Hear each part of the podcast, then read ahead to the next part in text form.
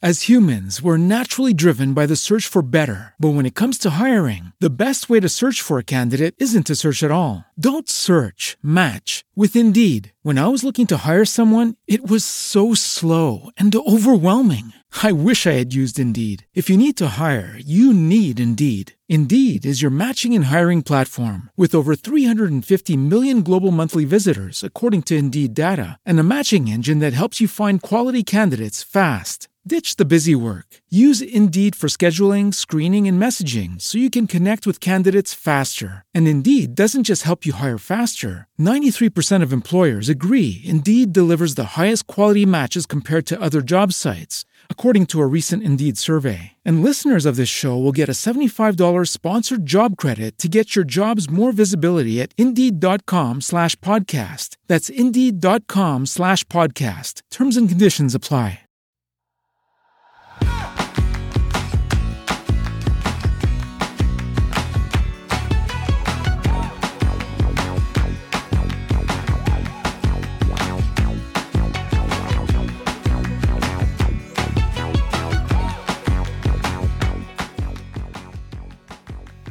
Hola, esto es Plug and Drive, un podcast de Milcar FM, en su capítulo 45 del 15 de febrero de 2020.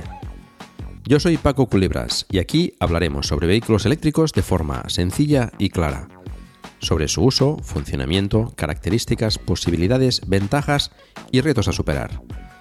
También tendrás opinión, análisis, noticias, debates y entrevistas para mantenerte informado de todo lo que acontece en el mundo de la movilidad eléctrica y la automoción del futuro.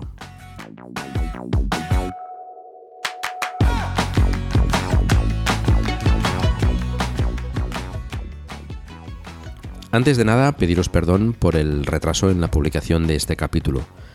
Diversas cuestiones me han complicado bastante poder grabar antes. De hecho, aprovecho para anunciaros que el ritmo de publicación, por el momento, vamos a pasarlo a mensual a partir de ahora, aunque puede que alguno lo hagamos antes. Este capítulo además ha comportado bastante tiempo de recopilación de información, que siempre intento sea lo más fiel posible. El capítulo, por cierto, va a ser largo, así que, bueno, de, alguna manera os compenso también el tiempo que he estado sin publicar. Este 2020 promete ser bastante intenso en lo que respecta a la movilidad eléctrica, y en un momento os explico por qué. En los dos anteriores años, desde el inicio de este podcast, el primer capítulo del año ha sido los coches que vienen en el año que sea que comience. Así ha sido para 2018 y 2019. Y como no puede ser de otra manera, pues lo repetimos en este 2020. Es interesante echar un vistazo a los modelos que llegan cada año para tomarle un poco el pulso al, sector. Y además puede servir de guía para los que quieran o necesiten comprarse un coche eléctrico en los próximos meses. Algunos con buena memoria os daréis cuenta que repetiremos algunos de los modelos que, que mencionamos en el capítulo de hace un año, ya que se presentaron o se esperaron para 2019, pero realmente estarán a la venta o empezarán a entregarse en este 2020. Los que tengáis buena memoria os daréis cuenta que repetiremos algunos modelos del capítulo de hace un año, ya que se presentaron o se esperaron para 2019, pero realmente estarán a la venta o empezarán a entregarse en este 2020. 2019 de hecho ha sido bastante interesante en cuanto a vehículos eléctricos. Ha aterrizado en Europa, por ejemplo, el Tesla Model 3, que ha batido récords de ventas para un vehículo eléctrico, llegando a convertirse en el más vendido en Europa y el tercer vehículo más vendido en diciembre de 2019. El tercero de cualquier segmento, un hecho bastante destacable, creo yo. Aunque es cierto que en enero han bajado las ventas del Model 3 debido sobre todo a, al proceso de producción que tienen en Tesla en Estados Unidos, que lo hacen por tongadas para diferentes mercados y, van viniendo pues, pues, por oleadas. Pero bueno, no deja de ser destacable que, haya batido récords eh, como el tercer vehículo más vendido eh, de, todos los, de todos los segmentos. Hemos empezado a ver en las carreteras, por ejemplo, al Kia Niro, al Audi e-tron, al Mercedes EQC, al nuevo Ioniq con batería de 40 kWh o al nuevo Leaf con, batería de 65 kWh, el D. Hemos tenido presentación de nuevos modelos que esperamos ver este año y luego comentaremos como el Volkswagen ID3, el hermano gemelo, el Seat el, Born, el Porsche Taycan, que tuvo bastante repercusión mediática, o Alfor Mac E. Y Tesla con, con dos modelos, el Model Y, que promete tener buenas ventas, o el extravagante Cybertruck. Tesla además ha puesto en marcha la fábrica en Shanghái en tan solo 10 meses y nos ha anunciado otra en Europa, cerca de Berlín, que espera eh, poder empezar a sacar los vehículos producidos para 2021. Y hemos visto como una pequeña nueva compañía como Sono, que trataba de producir su primer coche eléctrico, pedía financiación a gritos para poder seguir con su proyecto. Y felizmente lo han conseguido. Hablamos de él en el capítulo de hace un año porque se esperaba para 2019, pero por desgracia no, no, podemos incluirlo en este capítulo ya que ahora se espera que empiece la producción en 2022. En todo caso es un vehículo que, bueno, que promete bastante, aunque para dentro de dos años quizá necesiten aumentar la batería de la actual de 35 kWh por otra más grande. En fin, el 2019 no ha estado nada mal, pero como os decía antes, 2020 promete y promete bastante. De hecho, 2020 es el año que bueno, se viene vaticinando desde hace tiempo como el del despegue de la movilidad eléctrica. Están todos los fabricantes anunciando nuevos modelos y todos como zarigüeyas pendientes de a ver qué presentan los demás.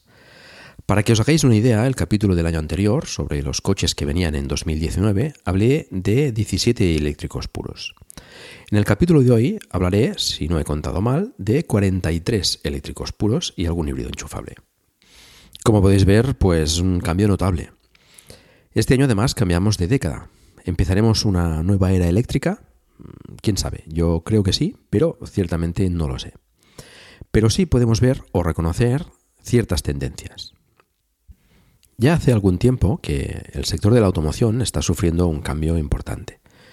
Lo hemos comentado multitud de veces aquí, y seguro que lo habéis escuchado en muchos otros sitios. Tenemos por una parte la introducción de la electrificación desde hace ya bastantes años con los híbridos suaves. Y vemos cómo las marcas van anunciando la electrificación de su gama en los próximos años. De hecho, vamos viendo cómo aparecen cada vez más modelos eléctricos, sobre todo en los últimos 4 o 5 años. Y va incrementándose año tras año. Por otra parte, tenemos también que va en aumento una concienciación por el cambio climático y por frenarlo y esto se nota cada vez más presente en la sociedad, sobre todo en las generaciones más jóvenes. A estas alturas creo que es innegable la existencia del cambio climático. Y aunque seas de los que dudan de su existencia, está claro que el camino que llevamos en cuanto a emisiones, tanto de gases de efecto invernadero como contaminantes en nuestras ciudades, nos lleva a consecuencias mm, claramente perjudiciales para el ser humano eh, y de hecho para toda clase de vida en el planeta. Y esto impulsa medidas de protección del medio ambiente y de la calidad del aire en las ciudades. Con lo que la circulación con motores contaminantes pues, eh, está cada vez más restringida en las ciudades. E incluso podríamos decir que más perseguida o mal vista. Tenemos también cambios en cómo percibimos la movilidad de las personas. Lo vemos en la proliferación de, de servicios de vehículos compartidos. Y esto Hace algún tiempo que lo están viendo también los fabricantes de automóviles, que están invirtiendo fuertemente en este sector, o directamente creando filiales para este fin, creando servicios de car sharing movido por sus vehículos. Incluso las petroleras están invirtiendo en, esto. Y no es solo por la movilidad compartida. Estamos viendo de un tiempo a esta parte como hay más y más patinetes eléctricos en las calles y surgen nuevas formas de movilidad en las ciudades. Y no digamos ya cuando tengamos en las carteras los vehículos 100% autónomos. Está claro desde mi punto de vista que vienen grandes cambios en cuanto a la movilidad de las personas, y más concretamente en el sector de la automoción. También en el sector energético, que, bueno, aunque sea otro tema, estaremos de acuerdo que está fuertemente ligado, sobre todo porque el futuro mm, es claramente eléctrico, o al menos esa es mi opinión porque estos cambios se me antojan cada vez más evidentes. Que por supuesto puedo estar equivocado, pero bueno, esa es mi sensación y la de mucha más gente más lista que yo. Este año además tenemos la nueva ley en Europa sobre el límite de emisiones para los fabricantes de automóviles. Concretamente el reglamento 2019-631 del Parlamento Europeo. Básicamente dice que los fabricantes tienen que cumplir los objetivos de emisiones de CO2 acordadas para este 2020, que son de 95 gramos de CO2 por kilómetro de media para todos los turismos vendidos por dicho fabricante. Por cada gramo que se pase de ese objetivo marcado de 95 gramos por kilómetro, se cobrará 95 euros por el total de vehículos vendidos ese año. Por ejemplo, si la marca X vende, vamos a poner, un millón de coches durante 2020 y la media de emisiones de sus vehículos es de 100 gramos de CO2 por kilómetro, se le cobraría una multa de 465 millones de euros, que sale de los 5 gramos de exceso de emisiones en la media por 95 euros por el total de vehículos vendidos, un millón. En definitiva, tendría que pagar una multa de 475 euros por cada coche vendido. Aquí hay algunas cosas a tener en cuenta. En 2020 se contará solo el 95% de los vehículos vendidos.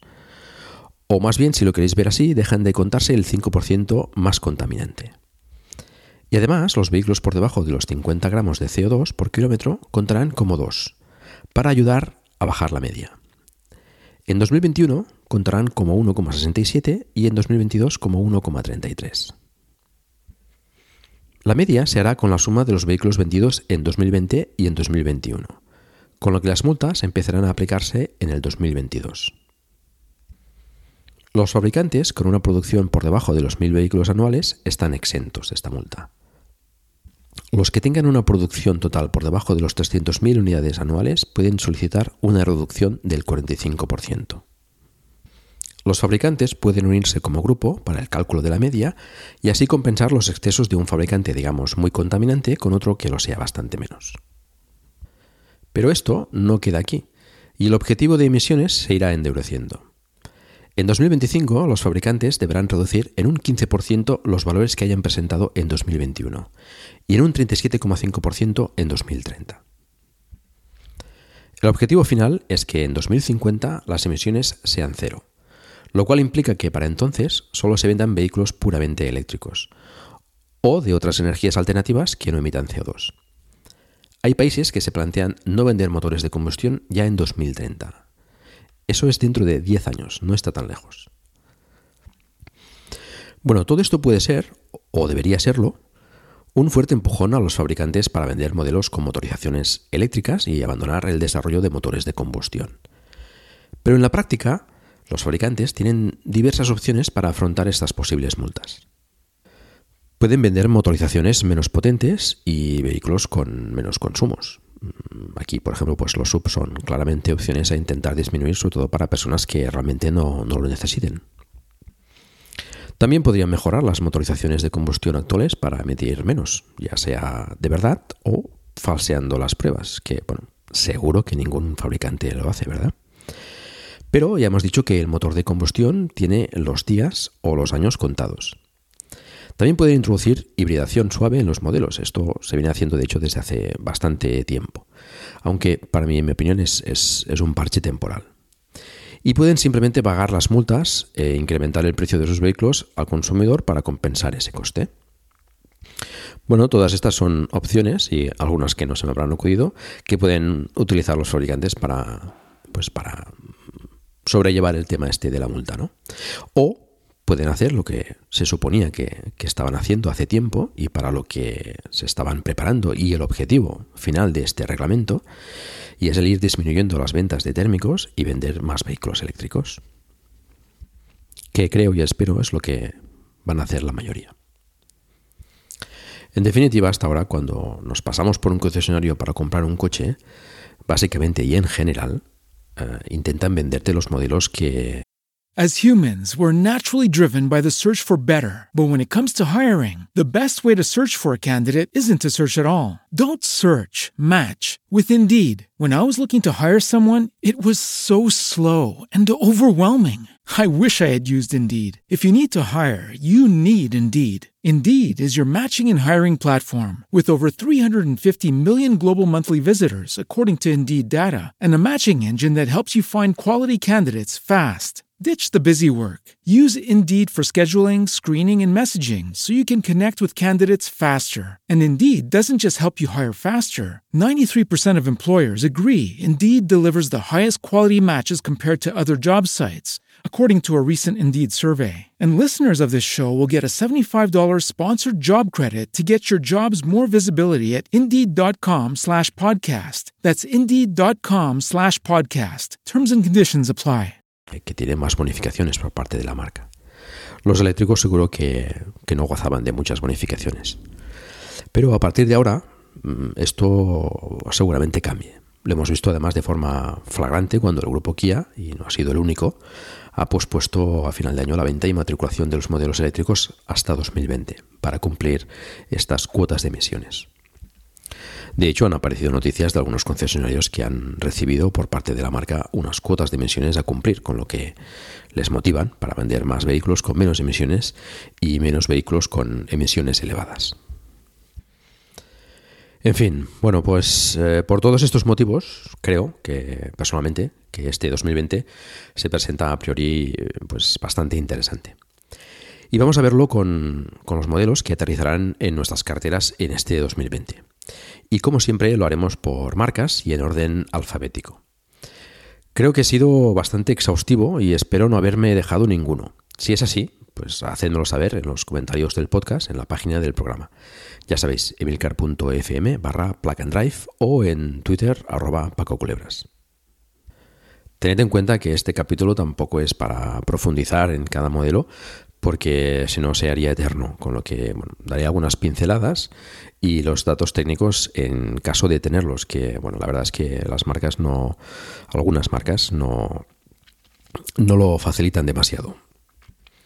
Por cierto, aquellos que estéis escuchando el podcast con alguna aplicación que soporte episodios o directamente desde la web, tenéis los diferentes modelos en la lista de episodios y deberíais poder ver la imagen del vehículo del que estoy hablando en vuestra aplicación. Una de las aplicaciones que hace esto muy bien en la plataforma iOS es Overcast. En Android lo siento, pero no, no sabría recomendaros ninguna. Esto es una cosa que vengo haciendo desde hace ya bastante tiempo y bueno, he pensado que era importante recordarlo, especialmente para este capítulo, al tener sobre todo pues eh, tanta información y tantos modelos. Podéis ir directamente, además, al vehículo que os interese, seleccionando el episodio del vehículo en concreto en, en vuestra aplicación. Venga, vamos a ello.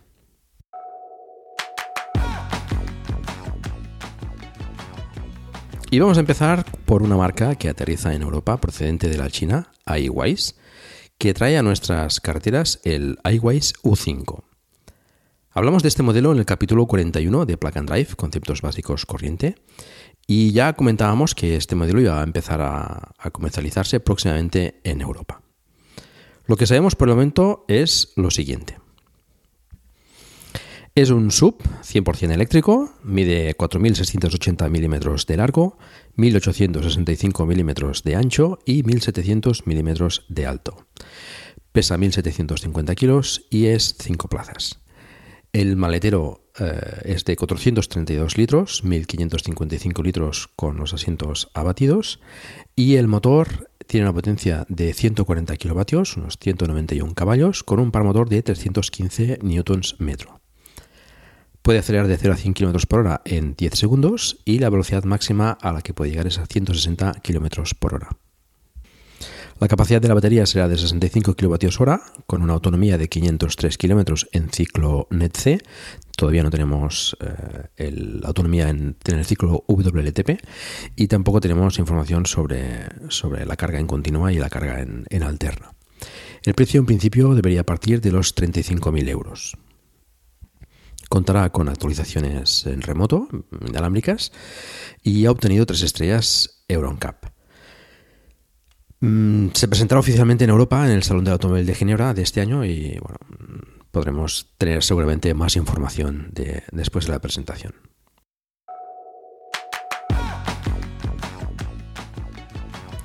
El año pasado Audi presentaba la versión Sportback del Audi e-tron. De hecho, ya hablamos de él en el capítulo de los coches que vienen en 2019. Y como os decía, esto me temo que pasará en varios de los que comentaremos hoy. El e-tron Sportback es básicamente una versión del e-tron con la zaga más inclinada y caída y un aspecto más deportivo, más tipo de coupé. De hecho, gracias a eso mejora la aerodinámica y consigue una autonomía algo superior al e-tron, digamos, normal aún a pesar de la última actualización donde ganaba algo de autonomía. Por cierto, el e-tron fue el coche más vendido en Noruega este enero. El e-tron Sportback es un sub 100% eléctrico que se presenta con, en dos versiones, con diferente motor y batería. Mide 4.901 milímetros de largo, 1.935 milímetros de ancho y 1.616 milímetros de alto. Pesa 2.445 kilos y es 5 plazas. El tiene dos eh, maleteros, uno delantero de 60 litros y otro trasero de 555 litros y 1.655 litros con los asientos abatidos, un poquito menos, 45 litros menos que, que el normal. Como os decía, se presenta en dos versiones, ambas tienen dos motores, eh, por lo tanto extracción total. Eh, una de ellas es la 54 con una potencia de 230 kilovatios, unos 313 caballos y un par motor de 540 newtons metro. Esta versión acelera eh, de 0 a 100 en 6,8 segundos y tiene una velocidad máxima de 190 km por hora.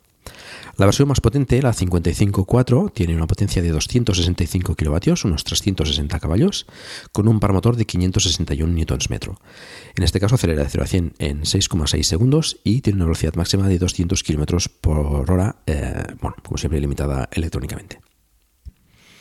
Esta versión tiene un modo boost que le da pues, un plus de potencia que puede llegar a los 300 eh, kilovatios, unos 408 caballos con 664 newtons eh, metro de par motor y que eh, te permite hacer el 0 a 100 en 5,7 segundos. En cuanto a baterías, la versión 54 tiene una capacidad de 71 kWh, 64,7 kWh netos, con una autonomía de 347 km en ciclo WLTP. En este caso, la carga eh, continua CCS, por supuesto, es, 120 kW.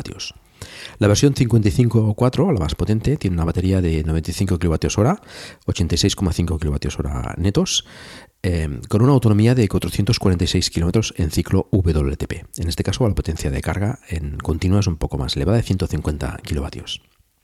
La carga en alterna, en ambos casos, es eh, tipo 2, evidentemente, con 11 kilovatios y eh, puede eh, montar 22 kilovatios, un cargador más potente de forma opcional.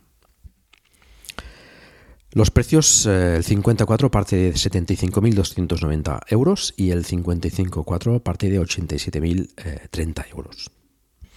Se espera que esté disponible en los concesionarios a principios de verano.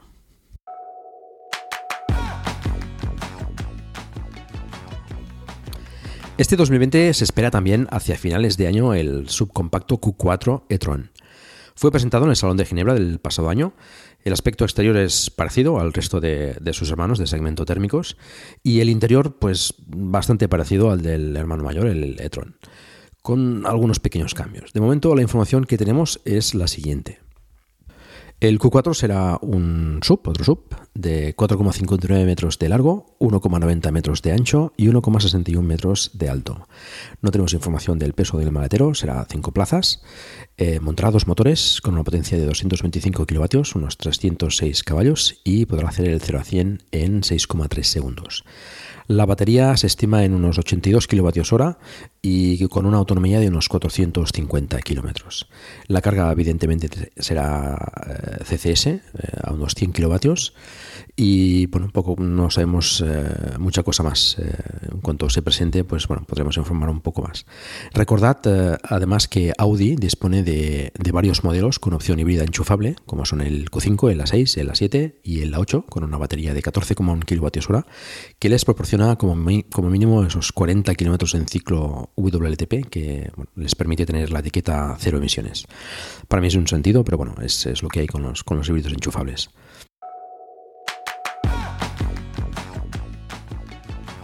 Y vamos con BMW. Este año se espera que comience la producción del iX3, la versión 100% eléctrica del X3. Aparentemente no hay demasiadas diferencias respecto al X3 térmico, excepto en la parrilla y en la ausencia de tubos de escape, evidentemente. El interior, por lo que se ha visto en algunas fotos, pues eh, también es prácticamente igual, aunque habrá que esperar la presentación definitiva. BMW montará una nueva generación, la quinta, de motores y celdas que según la marca mejoran bastante la autonomía respecto a la, anterior generación. Los datos técnicos son los siguientes. El iX3 es un sub de 4.700 mm de largo, 1.900 mm de ancho y 1.675 mm de alto. Se estima que pese unos 2.200 kilos y será 5 plazas. No hay información sobre la capacidad del maletero. El motor, que inicialmente saldrá con tracción trasera, eh, tiene una potencia de 210 kilovatios, unos 286 caballos, con 400 Nm de par motor. No tenemos información de la aceleración de 0 a 100 ni la velocidad máxima. Y la capacidad de la batería se estima en unos 75 kilovatios hora, que le proporcionaría una autonomía de unos 440 kilómetros en ciclo WLTP. La carga será pues con CCS y mm, parece que puede llegar a los 150 kilovatios de, potencia. No tenemos información de, del precio y estaremos atentos a, a la presentación oficial.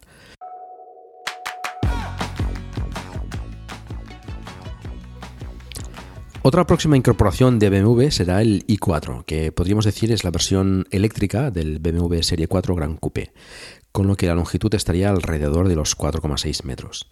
La producción empezará en 2021, pero se espera su presentación oficial en este, 2020. Eh, Hasta entonces se conocen algunos datos que ha dado a conocer la propia BMW. El motor del i4 eh, que contempla los avances en la quinta generación del conjunto motor-batería, como comentábamos antes sobre el iX3, desarrolla una potencia de 390 kilovatios, unos 530 caballos. Esta potencia le permitirá alcanzar el 0 a 100 km por hora en 4, en 4 segundos y podrá llegar a más de 200 km por hora. La batería, con tan solo 550 kilos, almacena una capacidad de 80 kWh. Y esto, según comenta BMW, dotará al i4 de una autonomía de 600 km en ciclo WLTP, lo que no está nada, nada mal. La carga se supone que será evidentemente con CCS y, según comentan, hasta 150 kW, al igual que el, que el iX3.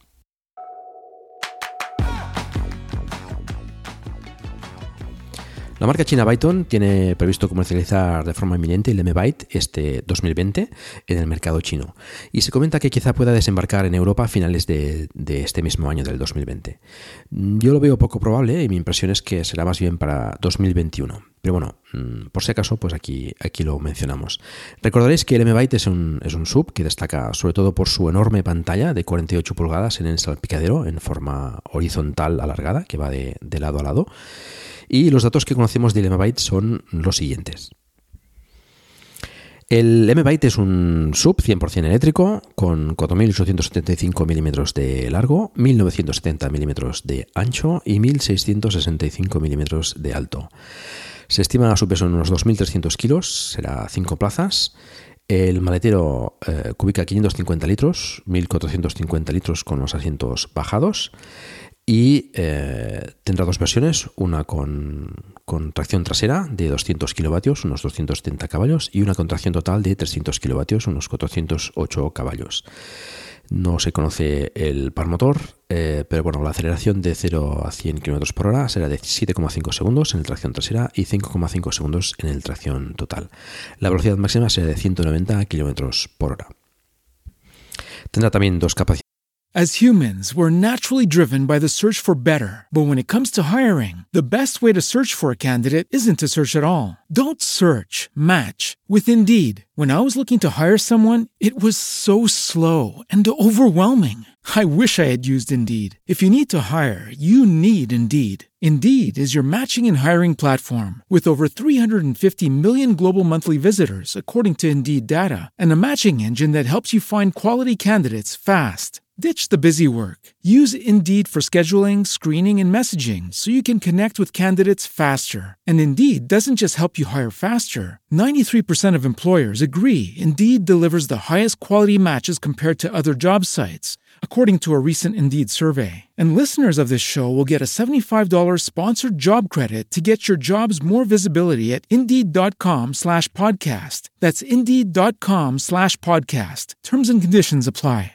Como nuevo cliente de Western Union, puedes disfrutar de una tarifa de envío de 0 dólares en tu primera transferencia internacional de dinero en línea. Envía dinero a los tuyos en casa de manera rápida, fácil y conveniente. Visita westernunion.com o descarga nuestra app hoy mismo y tu primera tarifa de envío corre por nuestra cuenta. Aplican ganancias por cambio de moneda. No disponible para tarjetas de crédito y envíos a Cuba. Servicios proporcionados por Western Union Financial Services Inc. NMLS 906983 o Western Union International Services LLS NMLS 9060 8985. de batería, una de 72 kWh con 360 km de, autonomía en ciclo WLTP y otra de 95 kWh con una autonomía de 435 km en ciclo eh, WLTP.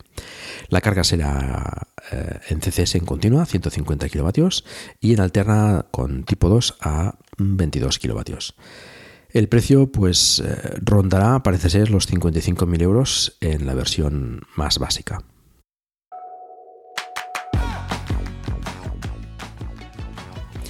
Citroën presentará a finales de año la nueva versión del C4 en su variante eléctrica, que posiblemente se llame Aircross. Es un pequeño crossover que compartirá plataforma con el E208 y el E2008, aunque será un poquito más grande que estos. Se comenta que la batería podría ser de 60 kWh, que le dotarían de una autonomía de 400 km en ciclo WLTP, y el motor, el motor podría tener una potencia de unos 136 caballos. La carga en continua con CCS a, 100 kW. Tendremos que esperar a 2021 para poder comprarlo, pero según Citroën, este modelo tendrá un precio bastante asequible que bueno, que falta hace. Estaremos pendientes.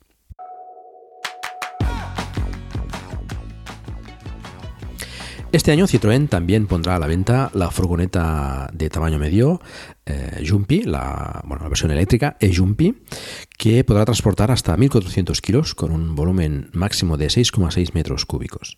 Y se ofrecerá en tres longitudes diferentes, 4,6 metros, 4,95 metros y 5,3 metros. La altura será inferior en todos los casos a 1,9 metros. Tendrá dos versiones de batería, una de 50 kWh con autonomía de 200 km en ciclo WLTP y otra con una batería de 75 kWh y una autonomía de 300 km en ciclo WLTP. No hay información todavía del precio, pero bueno, pues también estaremos pendientes de, de anunciaroslo cuando, cuando ocurra.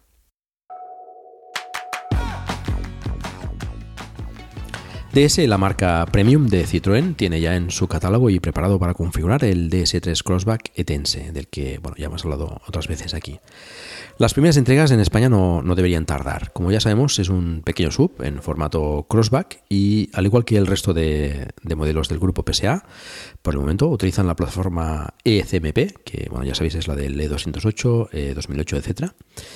Em, el interior, mm, como acostumbra a ser en DS, es pues, de muy bien nivel de acabados. Eh, también tiene bastante buena habitabilidad. Es un poco curioso con formas romboides. Yo personalmente lo encuentro un poco confuso, pero bueno, ya sabe para gustos.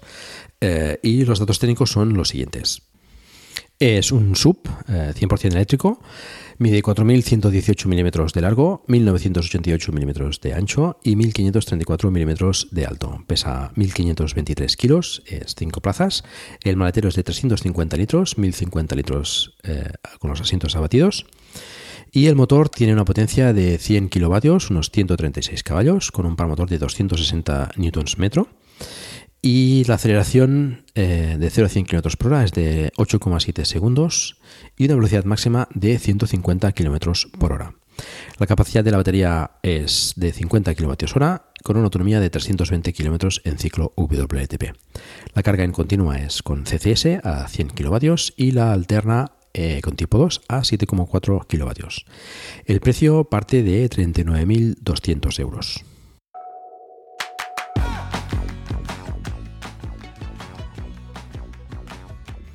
La marca italiana Fiat presentará en Ginebra la nueva versión del 500e, el pequeño urbano eléctrico.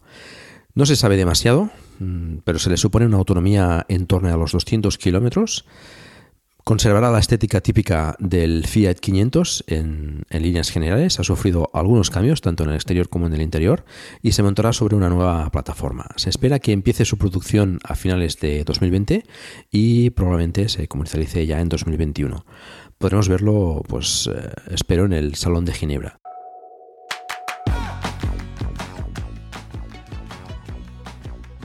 El Ford Mustang Mach-E es uno de los modelos nuevos que tengo más ganas de ver. La verdad es que sobre el papel promete bastante y puede ser un buen rival para el Tesla Model Y, por ejemplo. Sobre todo contando que en Estados Unidos Tesla ya no contará con los incentivos para el Model Y y el Ford pues con el Mustang los tendrá todavía disponibles. El Mustang Mach-E es un crossover de 4.712 milímetros de largo, 1.881 milímetros de ancho y 1.597 milímetros de alto, ¿no? Es demasiado alto. No he encontrado información sobre el peso de forma clara. Tiene cinco plazas, eh, tiene dos maleteros, el delantero de 100 litros, que además permite drenarlo, es decir, con un agujero bajo para poder eh, vaciarlo si lo llenas de, líquido o hielo, etc.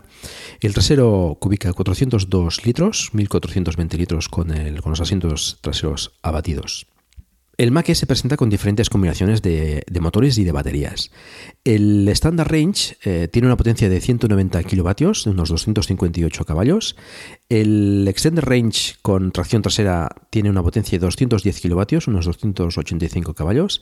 Y el, estándar, el Extended Range con tracción total tiene unos 248 kilovatios, unos 337 caballos. Existirá también una versión GT más potente de 342 kilovatios, unos 465 caballos. El Standard Range tiene un par motor de 415 Nm, el, el Extended Range de 565 Nm y el GT será de 830 Nm.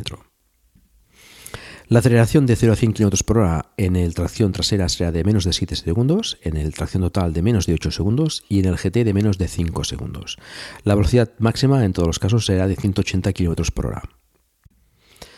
Las dos baterías que montará el, el Mac E será la de la Standard Range de 75,7 kWh y la Extended Range de 98,8 kWh, refrigeradas por líquido. La autonomía en el caso del Standard Range con tracción trasera será de 450 km en ciclo WLTP. En el caso de la Standard Range tracción total de 420 km en ciclo WLTP. En el caso de la batería más grande, el Extended Range con tracción trasera será de 600 km en ciclo WLTP y en el tracción total Extended Range de 540 km en ciclo WLTP. La carga en continua será en CCS para el Standard Range de 115 kW como máximo y en el Extended Range de 150 kW. En los dos casos la, carga en alterna será tipo 2 de a 11 kW parece ser.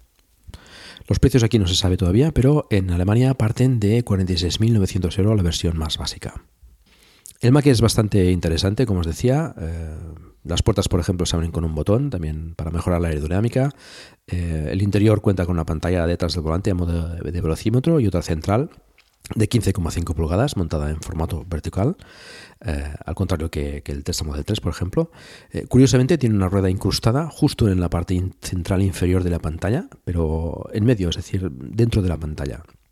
Un lugar un poco curioso para, para ubicar esta rueda. Se ha confirmado que el sistema soportará actualizaciones remotas y también tiene CarPlay y Android Auto.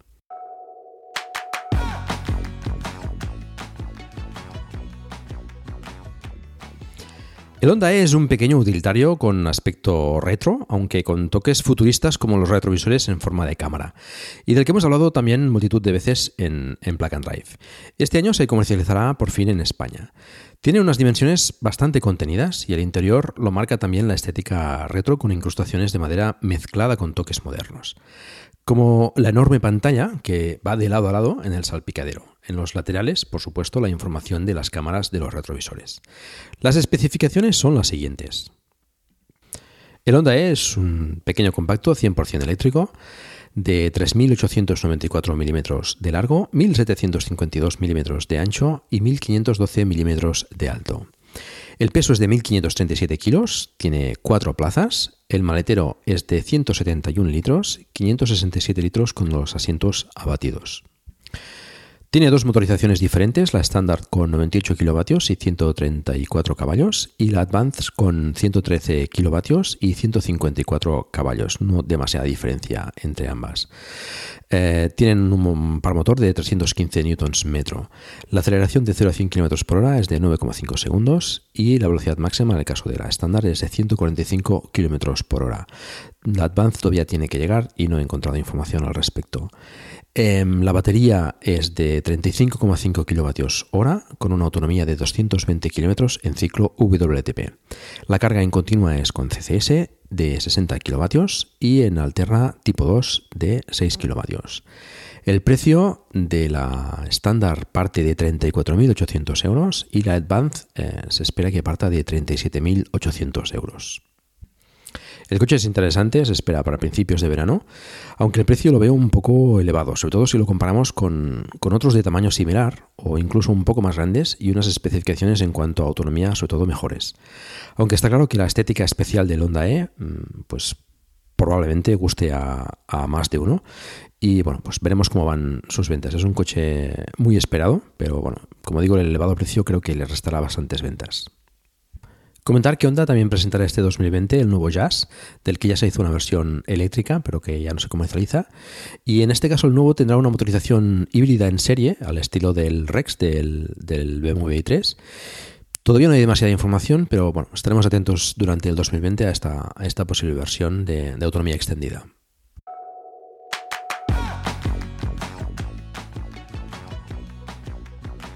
Jaguar, que ya tiene en el mercado el subeléctrico e-Pace, presentará este año la nueva versión del XJ y será inicialmente eléctrica. No hay mucha información todavía, pero esta berlina medirá más de 5 metros de largo y utilizará la nueva plataforma MLA de la marca, que está preparada para modelos de combustión híbridos y eléctricos. Y la verdad, poco más que decir, eh, más que ya se ha visto alguna mula circulando en pruebas. Y bueno, la mula es este, estos vehículos, pues ya prototipos o ya en producción o casi en producción, con vinilos y, colores o, o formas que, que, impiden apreciar correctamente la forma de, del vehículo final.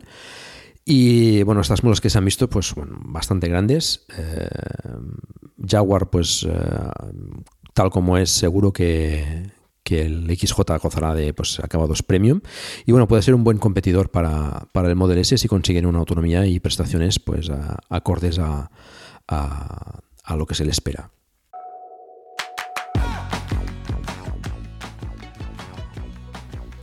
Lexus, como ya habíamos comentado en otros capítulos de Plug and Drive, comercializará hacia finales del 2020 el Lexus UX300e, el primer eléctrico puro de la marca Premium del grupo Toyota. Es básicamente la versión eléctrica del UX250H con una suspensión reforzada y mejor aislamiento del exterior. Las especificaciones son las siguientes. Es un sub 100% eh, eléctrico de 4.495 milímetros de largo, 1.840 milímetros de ancho y 1.545 milímetros de alto. Pesará 1.850 kilos, 5 plazas. El maletero es de 367 litros, 486 litros con los asientos abatidos. Y el motor desarrolla una potencia de 150 kilovatios, unos 204 caballos, con un paramotor de 300 newtons metro. La aceleración de 0 a 100 km por hora es de 7,5 segundos y la velocidad máxima de 160 km por hora. La batería es de 54,3 kWh, refrigerada por aire y con una autonomía As humans, we're naturally driven by the search for better. But when it comes to hiring, the best way to search for a candidate isn't to search at all. Don't search, match with Indeed. When I was looking to hire someone, it was so slow and overwhelming. I wish I had used Indeed. If you need to hire, you need Indeed. Indeed is your matching and hiring platform with over 350 million global monthly visitors, according to Indeed data, and a matching engine that helps you find quality candidates fast. Ditch the busy work. Use Indeed for scheduling, screening, and messaging so you can connect with candidates faster. And Indeed doesn't just help you hire faster. 93% of employers agree Indeed delivers the highest quality matches compared to other job sites, according to a recent Indeed survey. And listeners of this show will get a $75 sponsored job credit to get your jobs more visibility at Indeed.com slash podcast. That's Indeed.com slash podcast. Terms and conditions apply. As a new Western Union customer, you can enjoy a $0 transfer fee on your first international online money transfer. Send money to your family and friends back home the fast, easy, and reliable way. Visit westernunion.com or download our app today to get started, and your first transfer fee is on us. FX gains apply, not available for credit cards and transfers to Cuba. Services offered by Western Union Financial Services Inc. and MLS 906983 or Western Union International Services LLC and MLS 906985. De 300 kilómetros en ciclo WLTP. La carga en continua será en Chademo a 50 kilovatios y en alterna con tipo 1 a 6,6 kilovatios. Bueno, como veis, parece que al final van a montar Chademo en el, en el Lexus y como dije en la anterior ocasión, me parece un error a estas alturas montar ese tipo de conector en Europa. Veremos a qué precio sale finalmente, pero por las especificaciones, con una batería de 54 kWh y refrigerada por aire, para un vehículo premium como Lexus, pues eh, no sé, no sé qué tal funcionará en ventas, pero bueno, creo que el grupo Toyota podría hacerlo bastante mejor.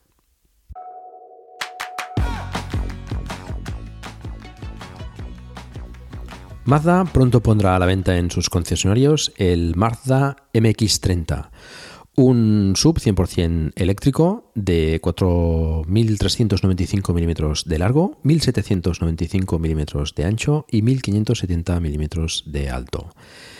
Tendrá cinco plazas, no he encontrado información sobre el peso ni el maletero. El motor eléctrico tendrá, una potencia de 105 kilovatios, unos 141 caballos, con 264 Nm de par motor. La aceleración de 0 a 100 km por hora será de 9 segundos y una velocidad máxima de 150 km por hora.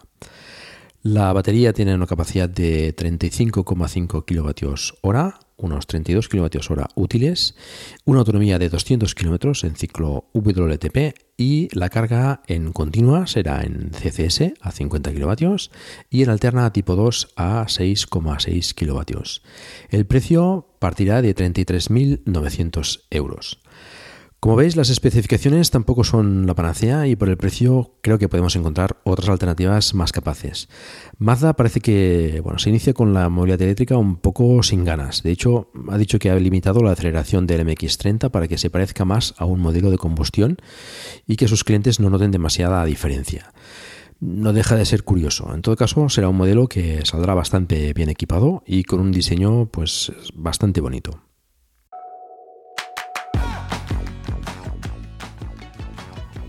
Mercedes-Benz, que ya tiene en el mercado al EQC, tiene otras propuestas para presentar en este 2020. Una de ellas es el EQA, que según los conceptos que se presentaron en su momento en el Salón de Frankfurt, era una versión moderna y eléctrica del clase A y que además tenía pues bastante buena pinta. Aparte del frontal, que bueno, para mi gusto era demasiado futurista. Bueno, pues al final no va a ser un hatchback como el clase A, sino más bien un crossover como el GLA. En parte tiene sentido ya que el GLA permite más altura y más espacio para las baterías en el piso, manteniendo una habitabilidad interior importante. Y tiene pinta que siguen aprovechando pues, la plataforma del térmico para hacer los eléctricos. A la espera de ver el Equa en persona, la verdad es que lamento que el concepto inicial no se haga realidad porque pues, realmente era bastante atractivo. Espero que, pues, que lo saquen al mercado más adelante. En las fotos que se han visto de la mula, del Equa no es que se vea demasiado favorecido, aunque bueno, para eso está precisamente pues, los vinilos que, le ponen, para que no se, no se acabe de apreciar bien. Pero bueno, en todo caso siguen las líneas eh, generales del recién presentado GRA, que bueno, no, no, está nada mal. No se conocen demasiados datos técnicos, pero bueno, se habla de una batería que, que algo, de más de, algo más grande que 60 kWh, que podría proporcionar una autonomía en torno a los 320 kilómetros, que tendrá dos motores, uno en cada eje, y una aceleración de 0 a 100 en, unos 5 segundos. Probablemente acabe montando múltiples capacidades de batería y quizá también de, motores. El EQA se presentará este 2020, pero la producción y esperemos que la comercialización será en 2021.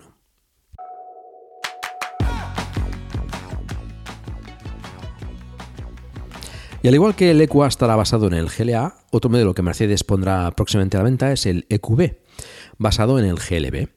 Este modelo en formato subcompacto viene a ser una versión entre el EQA y el EQC. En el aspecto visual vendría a ser más bien una versión algo más pequeña que el, que EQC, aunque no demasiado.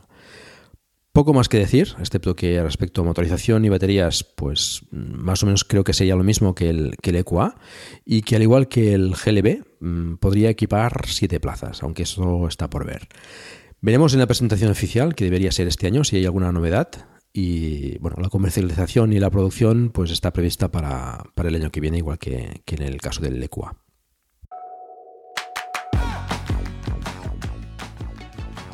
En el 2020 lo que sí comercializa eh, Mercedes es el, bueno, la EQV, que es la versión eléctrica de la, de la clase V o, o, la antigua Vito, la furgoneta pues, de grandes dimensiones que puede ser bastante interesante para reparto de última milla o para transportar hasta 8 pasajeros, ya que precisamente su tamaño le permite albergar pues, una gran batería.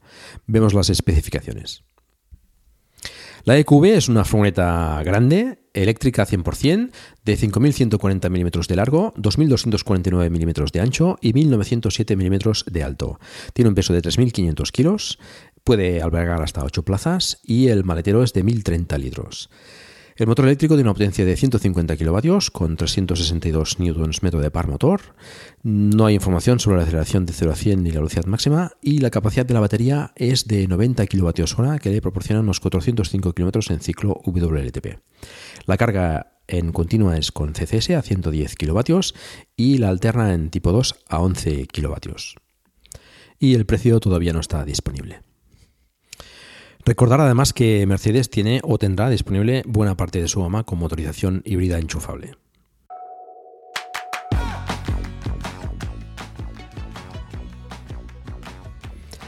La marca británica MG, ahora propiedad del grupo chino SAIC, ha empezado a comercializar en Europa el MG ZS EV.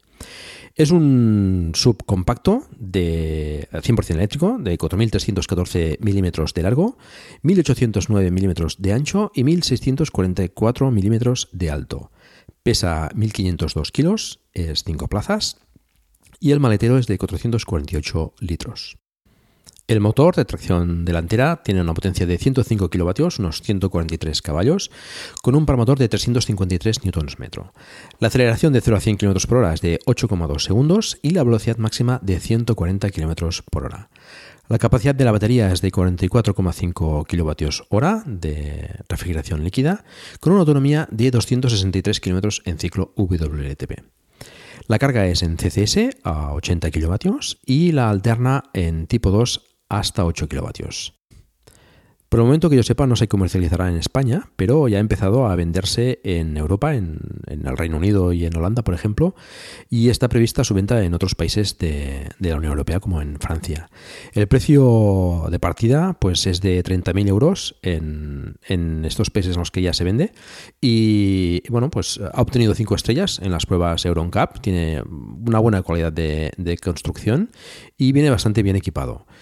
Si sale a un precio, pues como hemos comentado, contenido, pues puede tener muy buenas ventas. a ver si hay suerte y se vende también en España en, un futuro próximo.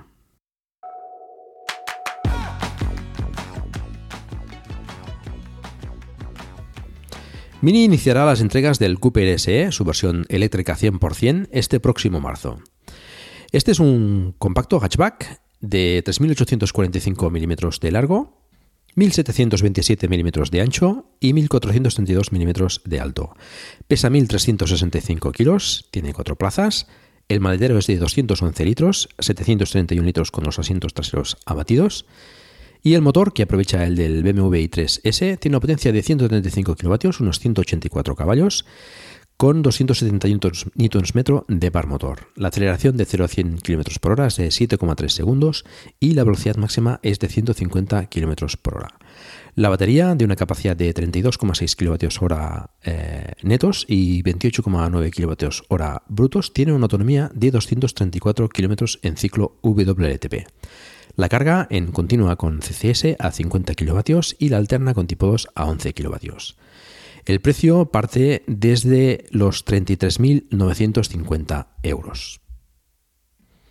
Tanto el exterior como el interior son los propios de la marca, bien equipado, buenos acabados y definitivamente pues, un aire premium como todos los demás Mini.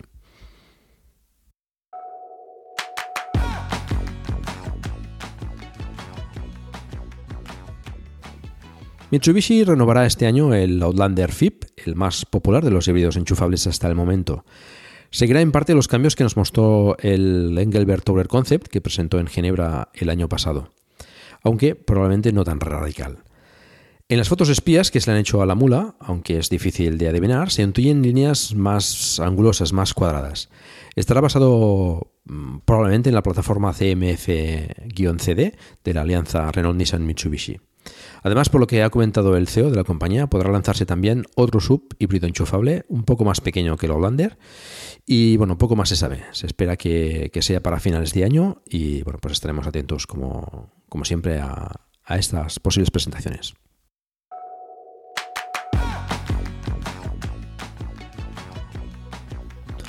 Nissan, la marca nipona, presentó en octubre de 2019 el Arilla, un nuevo concepto en forma de sub que estaría entre el Qashqai y el X-Trail. Lo mencionamos en el capítulo 42 de Plug and Drive. Algunas informaciones lo apuntan para 2021, pero se comenta que podría aterrizar en el mercado a finales de 2020. Con todo el tema del coronavirus y las fábricas cerrándose por falta de suministros, dudo que así sea, pero bueno, en todo caso aquí lo comentamos.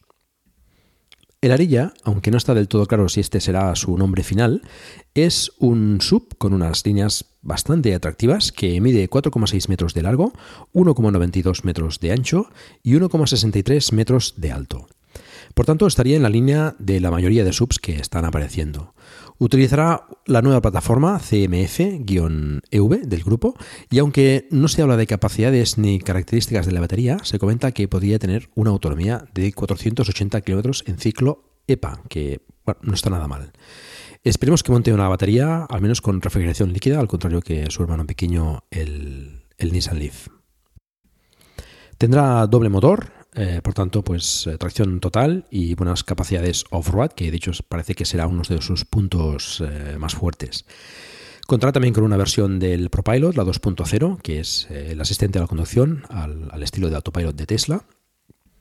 El interior, por lo que se ha podido ver en el concept, es bastante minimalista y con buenos materiales, lo que bueno, viene a ser un poco la tendencia últimamente. Veremos en la versión final cómo, cómo aparece, pero bueno, también tiene bastante buena pinta. Em, lamentablemente es muy probable que cuente con el conector CHAdeMO para la carga rápida. Bueno, y esto pues creo yo que limita un poco las posibilidades de, carga en las redes europeas de, alta velocidad que se están desplegando. Em, bueno, veremos al final si, hacen un cambio de, pensamiento en Nissan y, acaban montando en Europa al menos el conector CCS.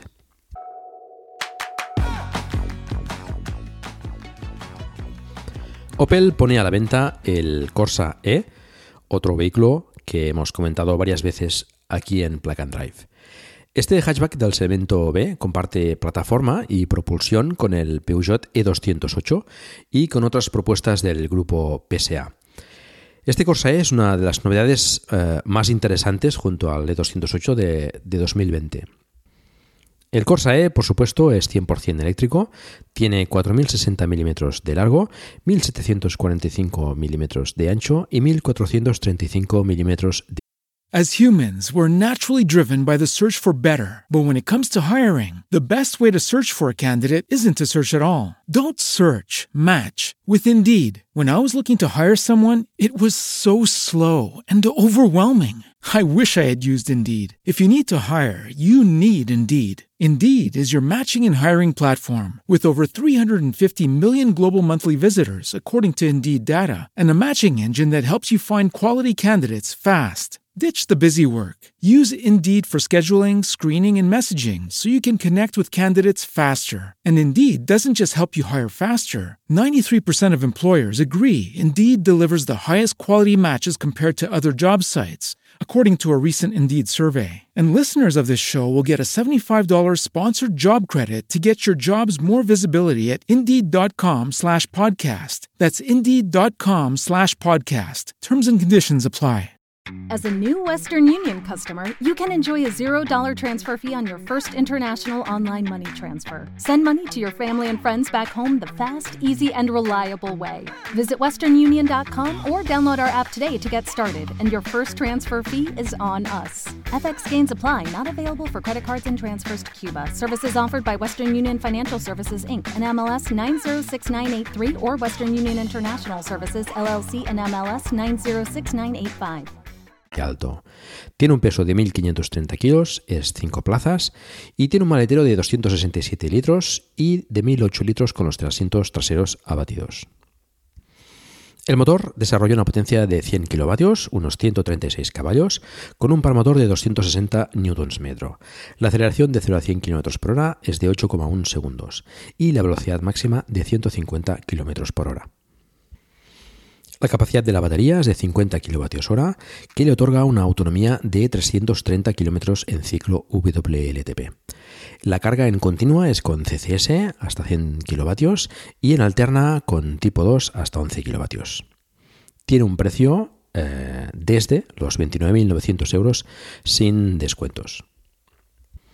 Y el Corsa E además se fabricará en la planta que tiene la marca en Figueruelas, cerca de Zaragoza.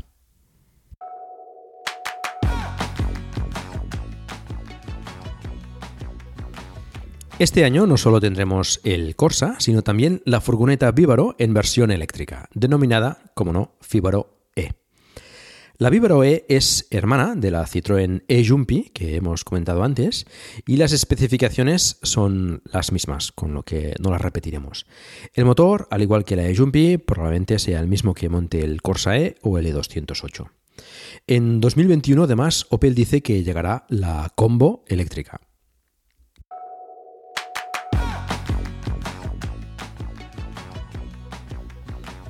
Este 2020 parece que también se presentará la nueva versión del Mocha X y su versión eléctrica.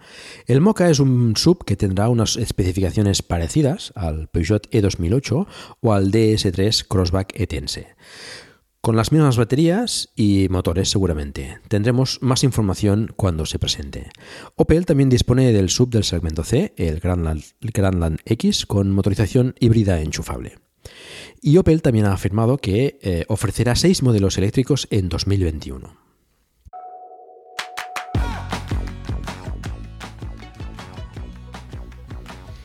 El Peugeot 208 eléctrico, el E208, como ya hemos comentado, es el hermano del Opel Corsa E, o más bien al revés, ya que se presentó antes el E208. Usan la misma plataforma, la ECMP, los mismos motores y la misma batería. Cambia un poco el aspecto exterior y el interior, pero básicamente son lo mismo. Varían, eso sí, los acabados y las opciones. Repasamos las especificaciones comentando un poco las pequeñas diferencias. El E208 es un hatchback 100% eléctrico de 4.055 milímetros de largo, 5 milímetros menos que el Corsa E, 1.745 milímetros de ancho, 1.430 milímetros de alto, 5 milímetros menos que el Corsa E, y tiene un peso de unos 1.500 kilos. Es 5 plazas, el maletero es 311 litros, 44 litros más que el Corsa E, y abatido son 1.106 litros, 98 litros más que el Corsa E. El motor es exactamente igual, potencia 100 kilovatios, 136 caballos, eh, par motor de 260 Nm, aceleración de 0 a 100 en 8,1 segundos y la velocidad máxima de 150 km eh, por hora. La capacidad de la batería también es idéntica. Eh, 50 kWh, aunque la autonomía es eh, de 340 km en ciclo WLTP, 10 km más que el Corsa E. La carga, em, también lo mismo, eh, continua CCS a 100 kW y en tipo 2 a 7,7 kW y como opción 11 eh, kW con un precio de 300 euros adicionales. El precio del, del E208 parte de 29.600 euros. Como veis, las diferencias son sutiles, pero te pueden ayudar a decantarte por uno o por otro más allá del diseño de, cada uno. Interesante que la opción de carga trifásica en alterna tenga un precio de 300 euros en el Peugeot y de 900 euros en el Opel. El E208 empieza a entregarse este mismo mes de febrero.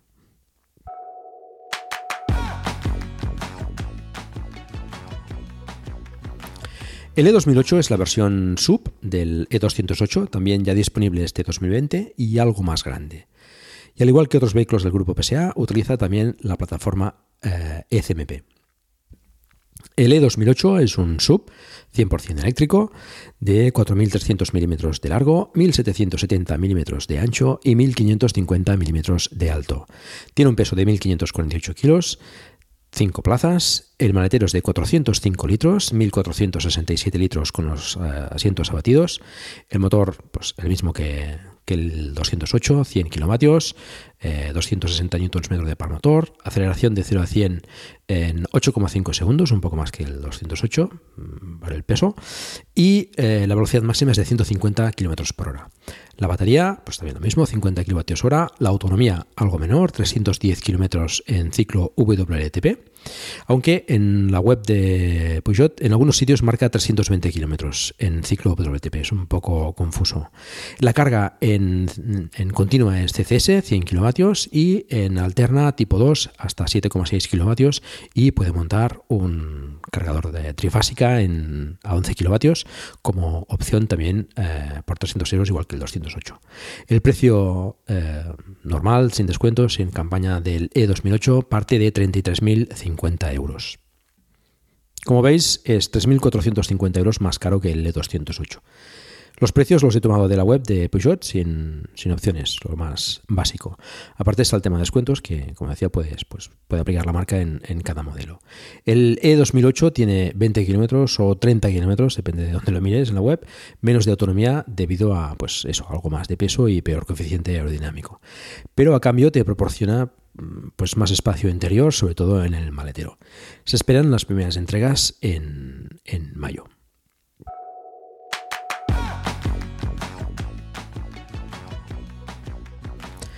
Peugeot también pondrá a la venta pues, su versión de furgoneta mediana, eh, igual que sus hermanas de Citroën, la e y de Opel, la Vivaro E, que ya hemos comentado. En este caso, Peugeot pues, la denomina E-Expert, que es pues, una furgoneta de idénticas características que, sus hermanas y que ya hemos comentado.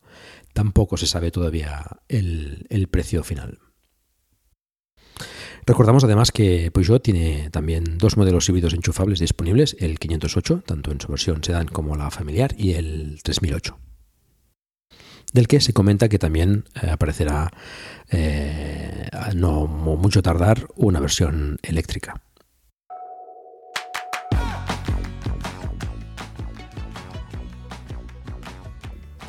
El Polestar 2 es otra de las llegadas interesantes de este 2020 que seguramente lo haga en verano, pero desgraciadamente todavía no en España, aunque sí en otros países europeos.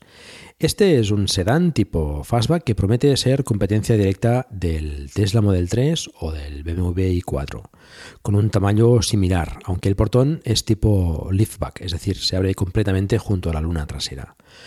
Polestar pertenece al mismo grupo que Volvo y utiliza la plataforma CMA en el Polestar 2. Recientemente se ha podido ver un vídeo donde demuestra además unas muy buenas aptitudes dinámicas en circuito. El Polestar 2 es un sedán, como decía, 100% eléctrico, de 4.607 milímetros de largo, 1.800 milímetros de ancho y 1.478 milímetros de alto. Pesa aproximadamente unos 1.900 kilos, es 5 plazas el maletero delantero tiene 35 litros y el maletero 405 litros. Inicialmente contará con dos motores, con una potencia de 300 kilovatios, unos 408 caballos, y un par motor de 660 Nm.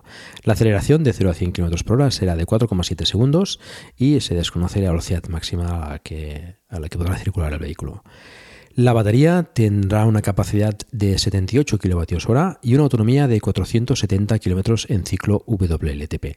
La carga será con, en continua con CCS a 150 kW y en alterna con tipo 2 a 11 kW. El precio partirá de esta primera versión de 58.900 euros. El interior, ya lo comentamos anteriormente, sigue las tendencias actuales con una pantalla de 12 pulgadas detrás del volante y otra en el centro de 11 pulgadas, dispuesta verticalmente. Y el infotainment del vehículo funciona con Android y contará con los servicios de Google. Más adelante introducirá una versión con menos batería y probablemente pues, menos motor, probablemente con un solo motor, por alrededor de 40.000 euros.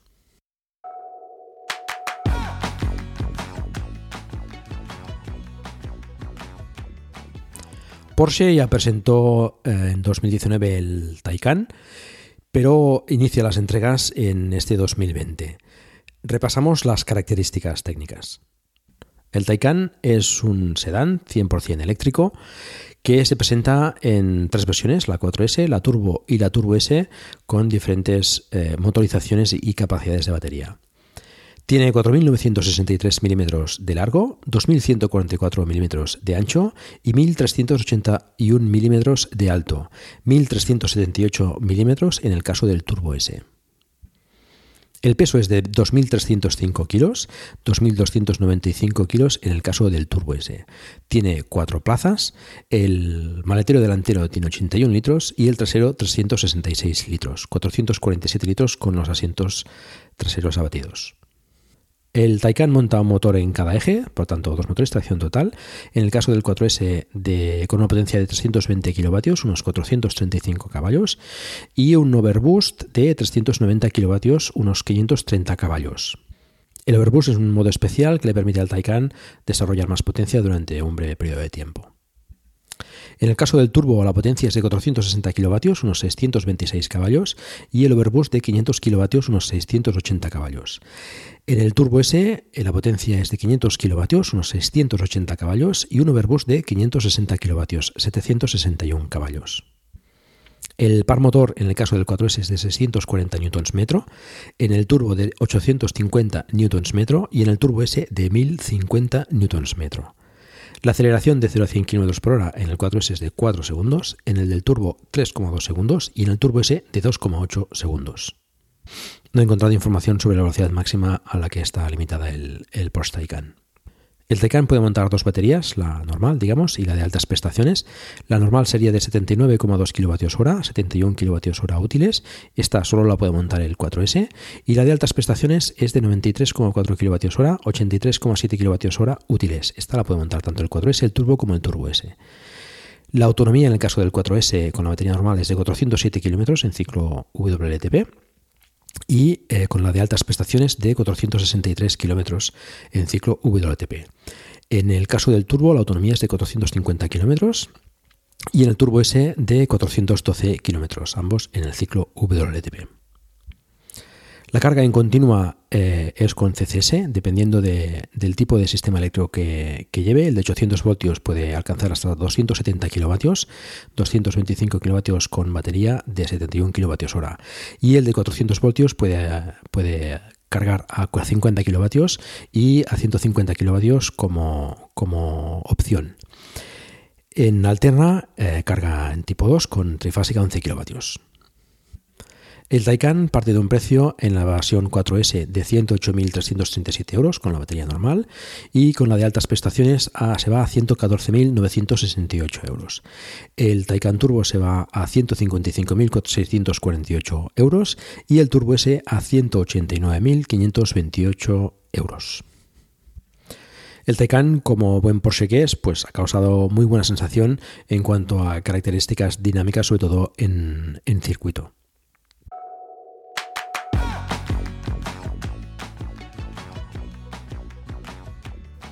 El nuevo Renault Zoe en su tercera generación ya se presentó el año pasado, pero es en el principio de este 2020 donde inicia las entregas mm, principalmente.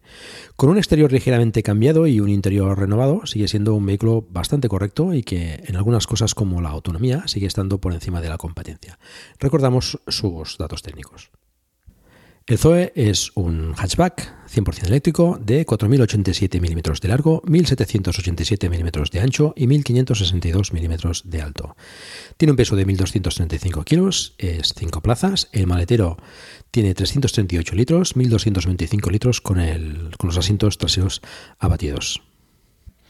Actualmente puede montar dos motores, el R110 con una potencia de 80 kilovatios y 109 caballos y un par motor de 225 Nm y el R135 de 100 kilovatios, unos 136 caballos con eh, un par motor de 245 Nm. La aceleración de 0 a 100 km por hora en el caso del R110 es de 11,4 segundos y en el R135 de 9,5 segundos. La velocidad máxima en el R110 de 135 km por hora y en el R135 de 140, km por hora. El Zoe puede montar dos tipos de batería, la de 41 kWh que teníamos hasta ahora, que tiene una autonomía de 313 km en ciclo WLTP, y la de 52 kWh que tiene una autonomía de 386 km en ciclo WLTP. El nuevo Zoe por defecto carga en alterna con tipo 2 a 22 kilovatios eh, de potencia en trifásica y puede montar como opción por 1000 euros adicionales carga en continua rápida a 50 kilovatios. El precio del Zoe con la batería de 41 kWh y el motor R110 parte de 29.227 euros, 7.560 euros menos si la batería es en alquiler. El de 52 kWh con el motor de R110 parte de 31.348 euros, 7.560 eh, euros menos si es con la batería en alquiler. Y el de 52 kWh con el, motor de R135 parte de 31.809 euros, no mucho más, y 6.450 euros menos si la batería es en, en alquiler. En el caso del Zoe, siendo un vehículo con el que ya puedes viajar a distancias digamos, razonables, creo que es imprescindible la opción de la carga rápida. En casos donde el uso sea exclusivamente urbano y pueda cargar siempre en casa, pues quizás podría ser prescindible. Cada uno tendrá que valorarlo y, bueno, y, y poderse ahorrar pues esos mil euros. Una cosa que sigue teniendo muy, muy buena el Zoe es la carga en alterna a 22 kilovatios, que te permite cargarlo en muchos puntos públicos en aparcamientos mientras realizas otras tareas a una velocidad pues, bueno, relativamente grande respecto a, otros vehículos, que la mayoría suelen hacerlo a, a 7 11 kilovatios. Recordar que Renault pondrá a la venta este 2020 también las versiones híbridas enchufables del Captur y del Megane, ambas con la denominación E-Tech Plug-in. No confundir con la E-Tech a secas, que no es enchufable. Estos cuentan con un motor gasolina 1.6 eh, y dos motores eléctricos con una potencia de 118 kW, 160 caballos y 300 Nm de par motor. La batería es de 9,8 kWh y permite hacer unos 50 km en el ciclo WTP, pues con lo cual ya puede obtener esta, la etiqueta de cero emisiones.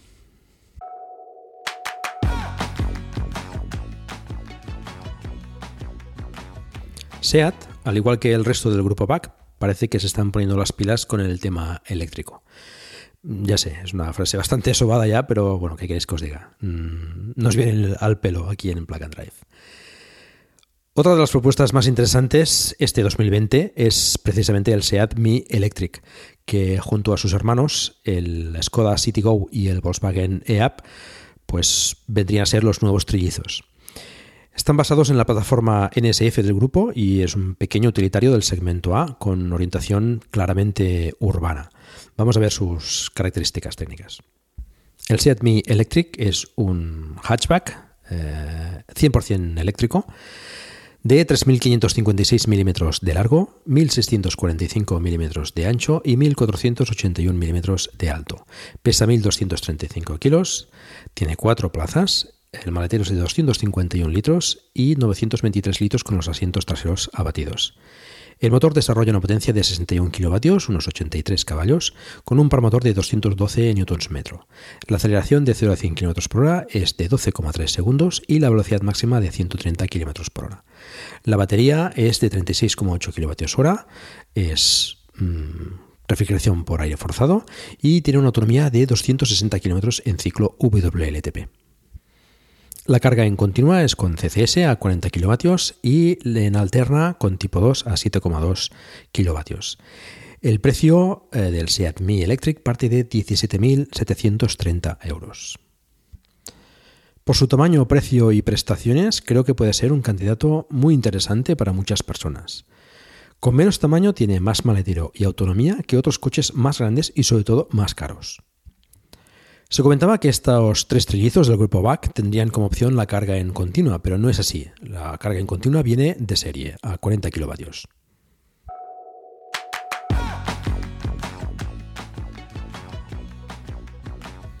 Y otro modelo que SEAT lanzará este año es el Born, el hermano del Volkswagen ID3, con el que comparte plataforma, por supuesto, la MEB, diseñada específicamente para vehículos eléctricos. El Born se lanzará inicialmente a final de año, aunque las entregas al cliente final probablemente sucedan en 2021. Con todo es un modelo muy interesante, creo que uno de los más importantes eh, este 2020, con un aspecto exterior más deportivo y para mi gusto más bonito que, que el ID3. No se conocen demasiados detalles, aparte del que anunció SEAT en su presentación.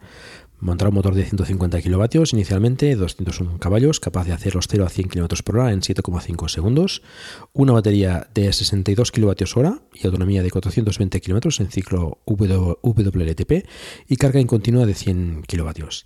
Esta batería de 62 kWh hora me parece un poco raro porque las del ID3 son diferentes, pero bueno, veremos.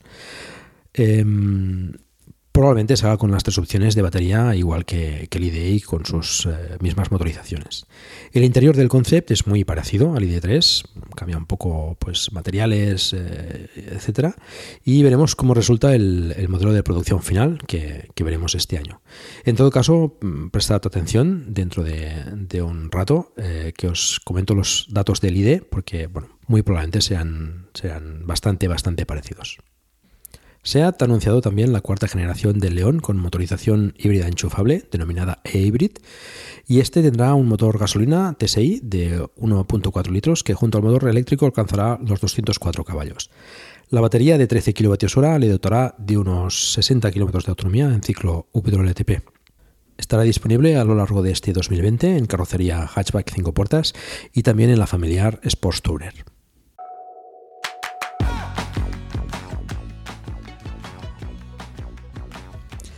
Skoda tiene ya disponible el Citigo IV, hermano del Seat Mi Electric que hemos comentado antes, y del Volkswagen e-Up que comentaremos después. Curiosamente, las medidas son ligeramente diferentes, al menos por lo que Skoda publica en los datos técnicos, siendo 41 milímetros más largo y 11 milímetros más alto que el Seat Mi y el e-Up.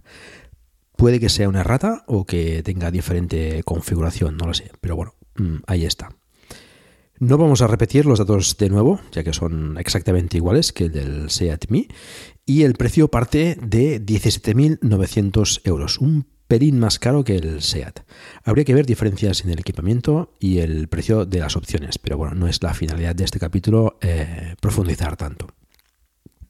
En todo caso, el Skoda Citigo IV, pues creo que se presenta también como una muy buena opción, sobre todo para como segundo vehículo eh, en casa o bueno, para, para uso plenamente urbano.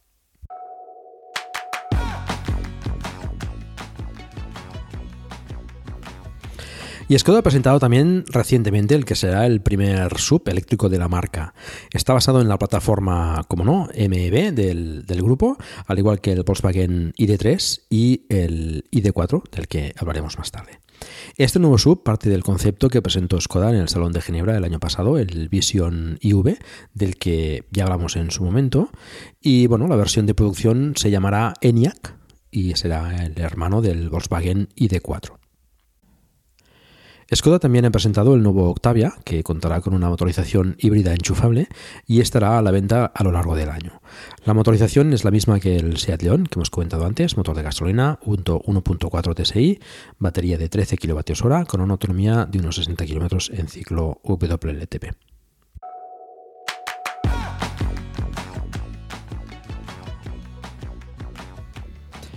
Los nuevos Smart, renovados estéticamente por fuera y por dentro, son ahora exclusivamente eléctricos. Ya no tienen disponibles los modelos de combustión. Son vehículos clarísimamente orientados al uso en ciudad y bueno, vamos a ver las especificaciones. Empezamos por el Fortu. Este tiene dos versiones diferentes, la versión coupé y la versión cabrio que es descapotable. Tiene 2.695 milímetros de largo, 1.663 milímetros de ancho y 1.555 milímetros de alto. La versión coupé pesa 1.085 kilos y la cabrio 1.115 kilos. Tiene dos plazas y el maletero es de 230 litros. El motor eh, tiene una potencia de 60 kilovatios, 82 caballos, con un motor de 160 Nm. La aceleración de 0 a 100 km por hora es de 11,6 segundos en la versión coupé y 11,9 en la versión cabrio. La velocidad máxima es de 130 kWh. La batería es de 17,6 kWh, tiene una autonomía de 133 km en la versión eh, coupé y de 130 km en la versión Cabrio, ambos en ciclo WLTP. No tiene carga en continua y la carga en alterna tipo 2 es a 4,6 kW y puede montar una de 22 kW eh, como opción. La versión Coupé parte de 24.450 euros y la versión Cabrio descapotable 27.465 euros.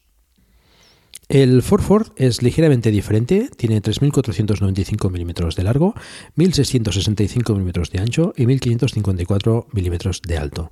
Pesa 1.200 kilos, tiene ya cuatro plazas, el maletero es de 185 litros, 975 litros con los asientos traseros abatidos y el motor es idéntico al Fortu, eh, potencia 60 kilovatios, unos 82 caballos, 160 Nm de par motor, pero la aceleración de 0 a 100 km por hora la hace en 12,7 segundos y también velocidad máxima a 130 km por hora. La batería es la misma, 17,6 kWh, autonomía de 129 km en ciclo WLTP, en este caso, no tiene carga continua y eh, la carga en alterna en tipo 2, 4,6 kW y 22 kW como opción. El precio del 4 parte de 25.150 euros. Como veis, por el precio y la autonomía que tienen, mm, creo que hay otras opciones más económicas en el mercado que pueden ser más atractivas.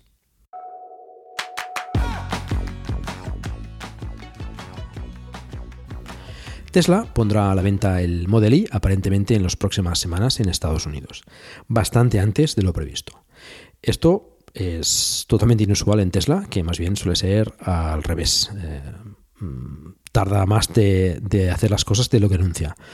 Todavía que yo sepa, no hay información oficial de las medidas. Como nuevo cliente de Western Union, puedes disfrutar de una tarifa de envío de 0 dólares en tu primera transferencia internacional de dinero en línea. Envía dinero a los tuyos en casa de manera rápida, fácil y conveniente. Visita westernunion.com o descarga nuestra app hoy mismo y tu primera tarifa de envío corre por nuestra cuenta. Aplican ganancias por cambio de moneda. No disponible para tarjetas de crédito y envíos a Cuba. Servicios proporcionados por Western Union Financial Services Inc. NMLS 906983 o Western Union International Services LLS NMLS 906985. Hello, it is Ryan, and I was on a flight the other day playing one of my favorite social spin slot games on chumbacasino.com. I looked over the person sitting next to me, and you know what they were doing? They were also playing Chumba Casino. Coincidence? I think not. Everybody's loving having fun with it. Chumba Casino is home to hundreds of casino style games that you can play for free anytime, anywhere, even at 30,000 feet. So sign up now at chumbacasino.com to claim your free welcome bonus. That's chumbacasino.com and live the Chumba life. No purchase necessary. DTW, void, were prohibited by law. See terms and conditions 18 plus.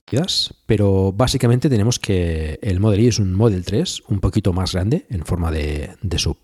Será, por tanto, un poco más alto y un poco más largo. El hecho de ser más alto le dotará de un mejor acceso y mejor habitabilidad interior. El, portón es tipo liftback, como el del Model S, y eso pues, le permitirá, además de un mayor espacio de carga, acomodar a dos personas adicionales en el maletero. Mm, dos personas pequeñas, eso sí. Por las fotos que se han podido ver, las plazas traseras además permitirán mover los asientos en forma longitudinal para poder acomodar mejor a esos pasajeros o también aumentar el espacio del maletero. Al ser más alto, también el maletero delantero, presumiblemente, pues será más grande también. En definitiva, es un sub más adecuado para, familias que, el Model 3. A Europa inicialmente llegará con la versión de tracción total y la Performance. Eh, esto ya se puede configurar en la web de Tesla en España. Se postergará seguramente la versión con tracción trasera para 2022, mm, muy probablemente coincidiendo con la producción que salga de la fábrica de Berlín. La llegada al continente se espera para 2021, pero viendo el adelanto en las entregas en Estados Unidos, es posible que pueda llegar también a Europa para finales de año. Lo que se sabe es lo siguiente, la versión de gran autonomía con tracción total tendrá una autonomía de 505 km en ciclo WLTP, velocidad máxima de 217 km por hora y el 0 a 100 en 5,1 segundos con un precio en España que parte de 64.000 euros, 5.300 euros más que la misma versión del Model 3. La versión Performance tendría una autonomía de 480 km en ciclo WLTP, velocidad máxima de 241 km por hora y el 0 a 100 km por hora lo hace en 3,7 segundos con un precio que parte de 70.000 euros, 4.700 euros más que la misma versión del Model 3. La opción de 7 asientos tiene un coste de 3.200 euros y por el momento no existe la opción de montar bola de remolque como sí está en el Model 3. Por las noticias que han aparecido últimamente, es probable que las autonomías en la versión final sean superiores a las indicadas por la marca y que os he comentado.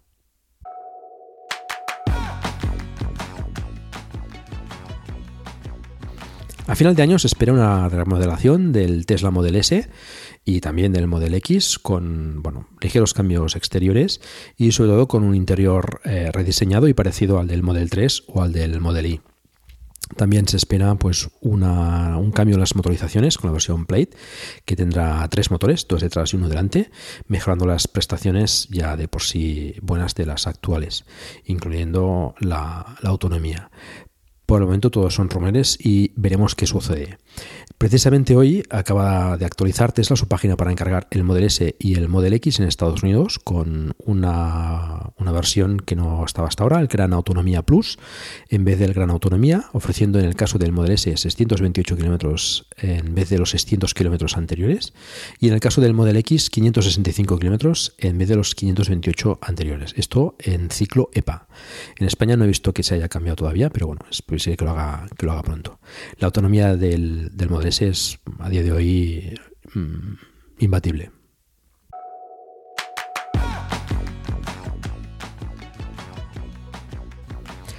La marca Toyota ha anunciado que en la segunda mitad del 2020 llegará a Europa el RAP4 con motorización híbrida enchufable.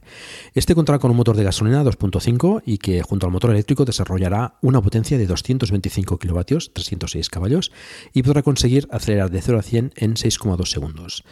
No han especificado la capacidad de la batería, pero bueno, han anunciado una autonomía de 65 kilómetros en, modo eléctrico. No mencionan el ciclo y bueno, tampoco sabemos precios eh, ni más datos, pero bueno, puede ser pues eh, una, una interesante opción en cuanto a híbrido enchufable.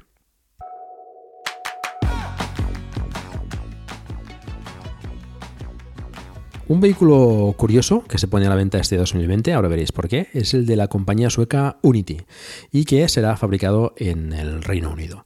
Ya veremos esto del Brexit, cómo, cómo le va en cuanto a entregas y etcétera.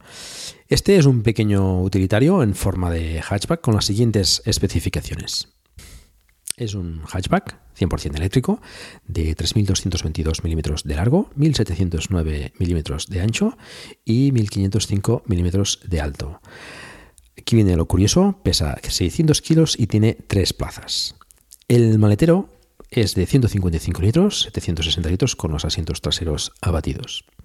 El motor eléctrico tiene una potencia de 50 kilovatios, es 68 caballos, con 85 Nm de par motor, acelera de 0 a 100 en 9,9 segundos y eh, tiene una velocidad máxima de 120 km por hora. Se ofrecerá en dos versiones de batería, una de 12 kWh, poco justa, y otra de 24 kWh. La de 12 kWh tiene una autonomía de 150 km en ciclo WLTP y la de 24 kWh de 300 km en ciclo WLTP. Con tan poco peso, pues puede conseguir autonomías eh, razonables aún a pesar de, esta batería tan corta. La carga en continua será con CCS a 50 kilovatios y en alterna con tipo 2 a 3,5 kilovatios y podrá montar a, 22 kilovatios como opción. El precio parte de los 17.767 euros eh, con la batería de 12 kilovatios hora y de 20.567 euros con la batería de 24 kilovatios hora. Como veis, un vehículo mm, pequeño con una orientación absolutamente urbana y donde sus mejores cualidades son el precio y, el tamaño. Aunque por el precio, sinceramente, yo me plantearía más bien eh, otras opciones como por ejemplo pues el, SEAT o el, o el Skoda.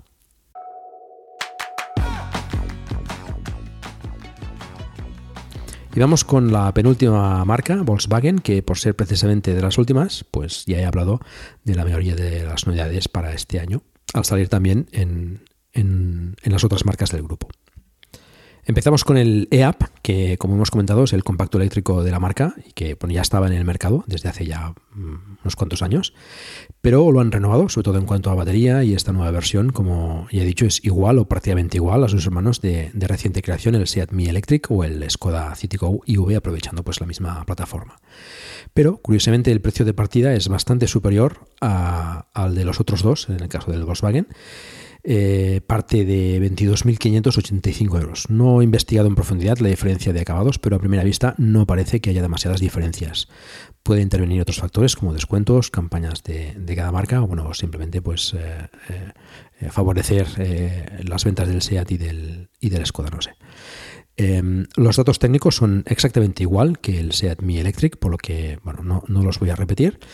Mm, no lo he comentado en los otros dos, pero bueno, para dejar algo para, este app, eh, el, vehículo lleva de serie una pequeña pantalla en el centro de 5 pulgadas que da para la radio y para poco más. Encima de la consola central lleva un soporte para el móvil que junto a una aplicación que instalas en, en el móvil pues permite visualizar diferentes apartados del coche. Mm, es una forma práctica de ahorrar costes y a la vez pues, aprovechar una forma para situar y cargar el, móvil en el coche, que bueno, hoy en día prácticamente todos, todos llevamos uno encima. A través de botones en la consola puedes cambiar la vista de lo que se visualiza en el móvil, con lo que, bueno, a priori la experiencia puede ser bastante correcta, dependiendo también de, la pantalla de tu móvil, claro.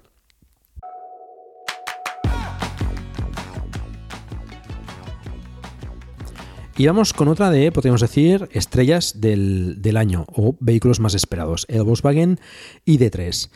La producción ha empezado a finales de 2019 en, la planta que la marca tiene en Zwickau y Volkswagen pretende fabricar inicialmente 100.000 unidades al año del, ID3.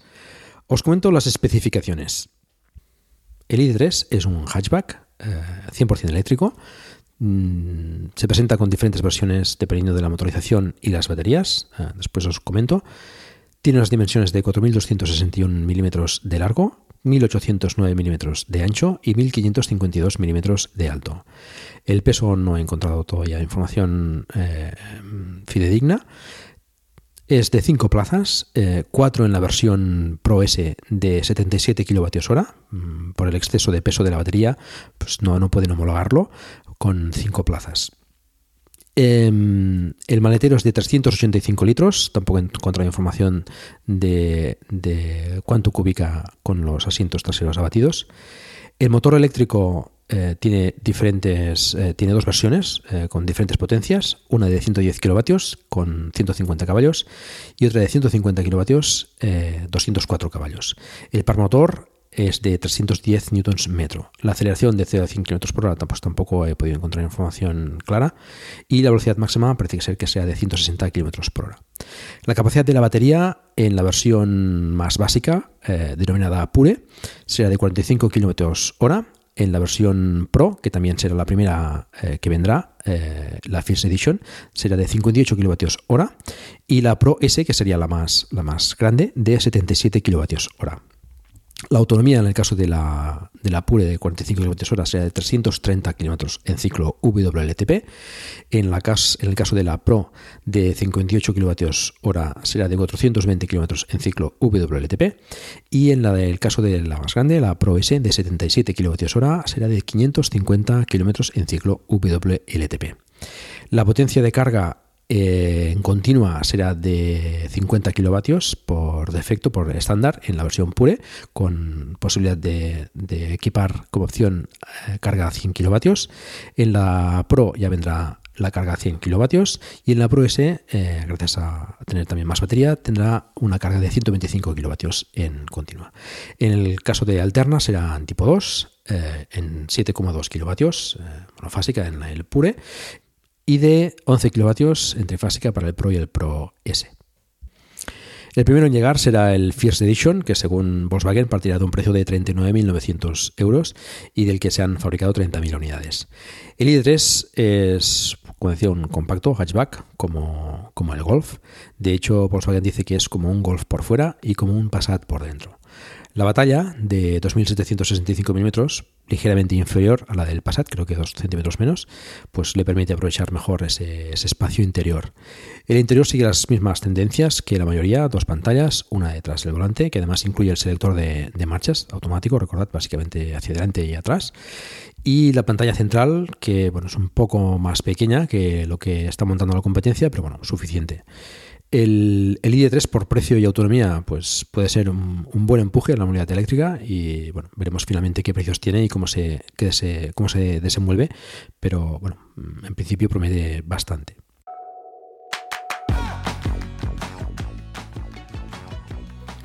Volkswagen también presentará y pondrá a la venta al final del año el ID4X, el, sub del segmento D, que también utiliza, por supuesto, la plataforma MB del, grupo, al igual que, su hermano, el Skoda Enyaq, del que ya hemos hablado. El ID4X parte del concept que presentó Volkswagen en 2017 llamado ID-Cross y será una suerte de crossover de unos 4,7 metros del tamaño del Tiguan al Space más o menos y por las fotos espías que se han podido ver, los que tengáis ocasión con, la aplicación del podcast la podéis ver en estos momentos, diferirá de la forma trasera, más, tipo coupé del, Cross y será más convencional, parecido al, al ID3 de hecho, pero un poco más grande. Tampoco parece que, compartirá las puertas correderas del ID Cross, aunque hasta que no lo presenten oficialmente, pues bueno, todo esto está un poco en el aire. El ID4X tiene claramente una orientación familiar y competirá, por ejemplo, pues con el, con el BMW iX3, el, Tesla Model Y y el Ford Mustang Mach-E, por ejemplo.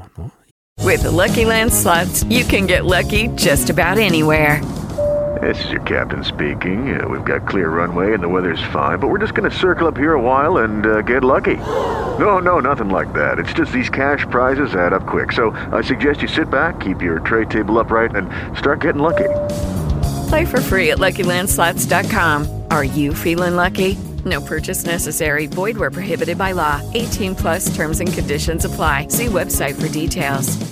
Judy was boring. Hello. Then Judy discovered ChumbaCasino.com. It's my little escape. Now Judy's the life of the party. Oh, baby, Mama's bringing home the bacon. Whoa, take it easy, Judy. The Chumba life is for everybody. So go to ChumbaCasino.com and play over 100 casino style games. Join today and play for free for your chance to redeem some serious prizes. chumba ChumbaCasino.com. No purchase necessary. Void where prohibited by law. 18 plus terms and conditions apply. See website for details. Y, bueno, y algunos de los asiáticos como el iWays U5 por, por segmento. Mm, veremos en cuanto a precios qué, qué, tal se sitúa, pero bueno, la intención parece de Volkswagen pues es, es eh, vender bastantes vehículos eléctricos y para eso tiene que, que ponerlo a un precio pues eh, asequible. Se fabricará como el resto de, los modelos eléctricos del grupo en la planta de Zuicao, donde intentan que sea de, huella de carbono cero y lo más probable es que comparta los motores y baterías de su hermano pequeño, el, el ID3.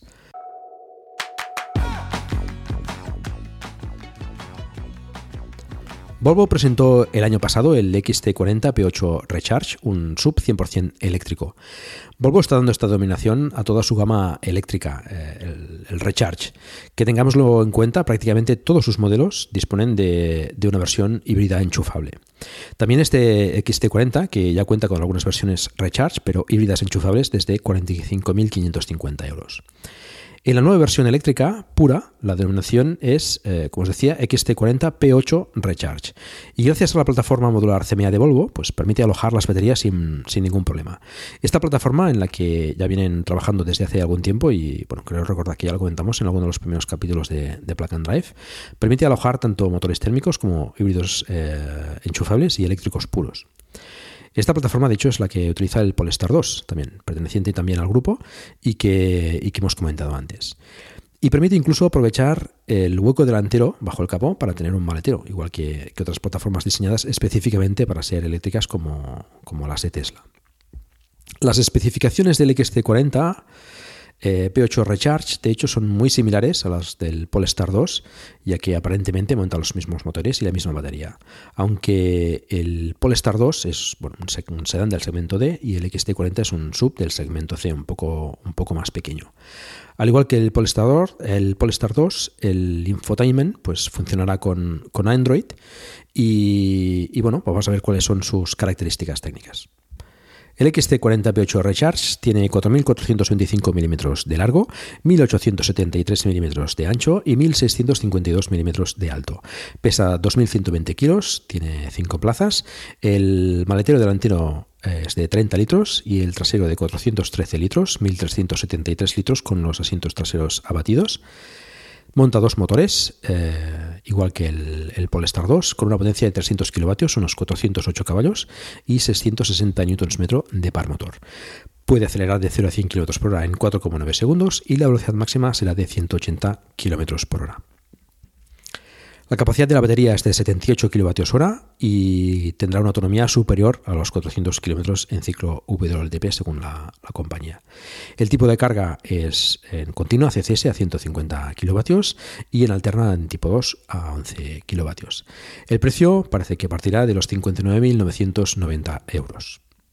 Seguro que más adelante introducirán versiones con menos batería y quizá un solo motor para ofrecer precios más contenidos y acorde a la competencia que pueda, que pueda ir teniendo. Volvo ofrece además para todos sus modelos electrificados un año de energía gratis para cargar el coche. Hacen este cálculo dependiendo de los kilómetros recorridos para, abonarte pues, eh, al final de, ese año esa, esa cantidad de dinero. Pues bueno, hasta aquí los coches que vienen en 2020. Como os decía al principio, espero no, haberme dejado ninguno. Quería hacer mención al, al, Kia Niro antes de acabar, que se supone tiene que recibir una actualización y renovación este 2020, con cambios sobre todo en el interior que aumentan la calidad de los materiales y un aspecto un poco más moderno, aunque no cambia ni el motor, ni las baterías, ni, las dimensiones. Y por fin incorporará aquí la, aplicación Uvo Connect para conectarse remotamente al coche, al igual que, el nuevo eSol que, que llegó el año pasado. Como veis, pues hay bastante variedad. Hay sobre todo pues muchos sub, es verdad, pero bueno, empiezan a haber eh, otras opciones, coches eh, más económicos como los trillizos, eh, urbanos, coches más grandes como la Mercedes EQV, EQV pues también opciones en furgonetas como las, las Peugeot o las Citroën o la Opel Vivaro y, bueno, pues algo menos en sedán, pero bueno, pues el mercado en principio demanda sub y, esto es lo que se está presentando principalmente. Pero bueno, ya veis que ya empiezan a haber pues eh, diferentes opciones para poder escoger un vehículo eléctrico acorde a nuestras necesidades.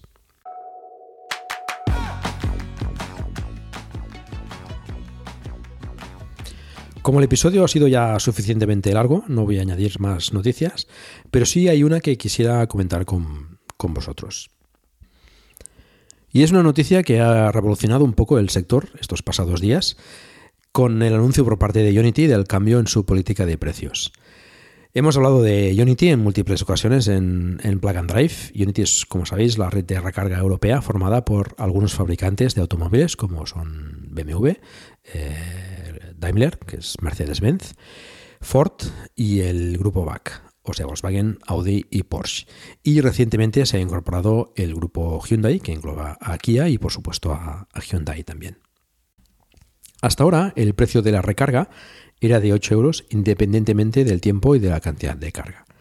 Esto ha cambiado a partir del 31 de, enero, que pasa a ser por cantidad de carga, es decir, por kilovatios hora, al igual que prácticamente el resto de redes de recarga que hay que hay disponibles. Bueno, hasta aquí todo bien. El revuelo ha venido por el precio de, ese kilovatio hora, que asciende a 0,79 euros en la zona de la Unión Europea y precios similares en el resto de países. Algunos incluso algo más altos, como los 0,84 euros al cambio en, en, Noruega, que han puesto el grito en el cielo, ya que allí además la electricidad es bastante barata. Este es el precio estándar para los clientes de Unity, pero aquellos que tengan acuerdos comerciales o planes de suscripción con la compañía, pues pueden optar a precios más económicos. Sobre todo los integrantes de la, de la venture que tienen o tendrán a disposición de, sus clientes planes de suscripción para ofrecer precios pues, más competitivos.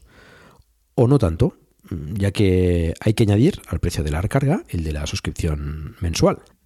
Veremos qué planes ofrecen cada uno de los fabricantes que forman Unity. Audi, por ejemplo, ofrece su servicio llamado e-tron Charging Service. El precio mensual de la suscripción es de 17,95 euros al mes y te da opción a cargar en la red Unity por 0,31 euros el kilovatio hora.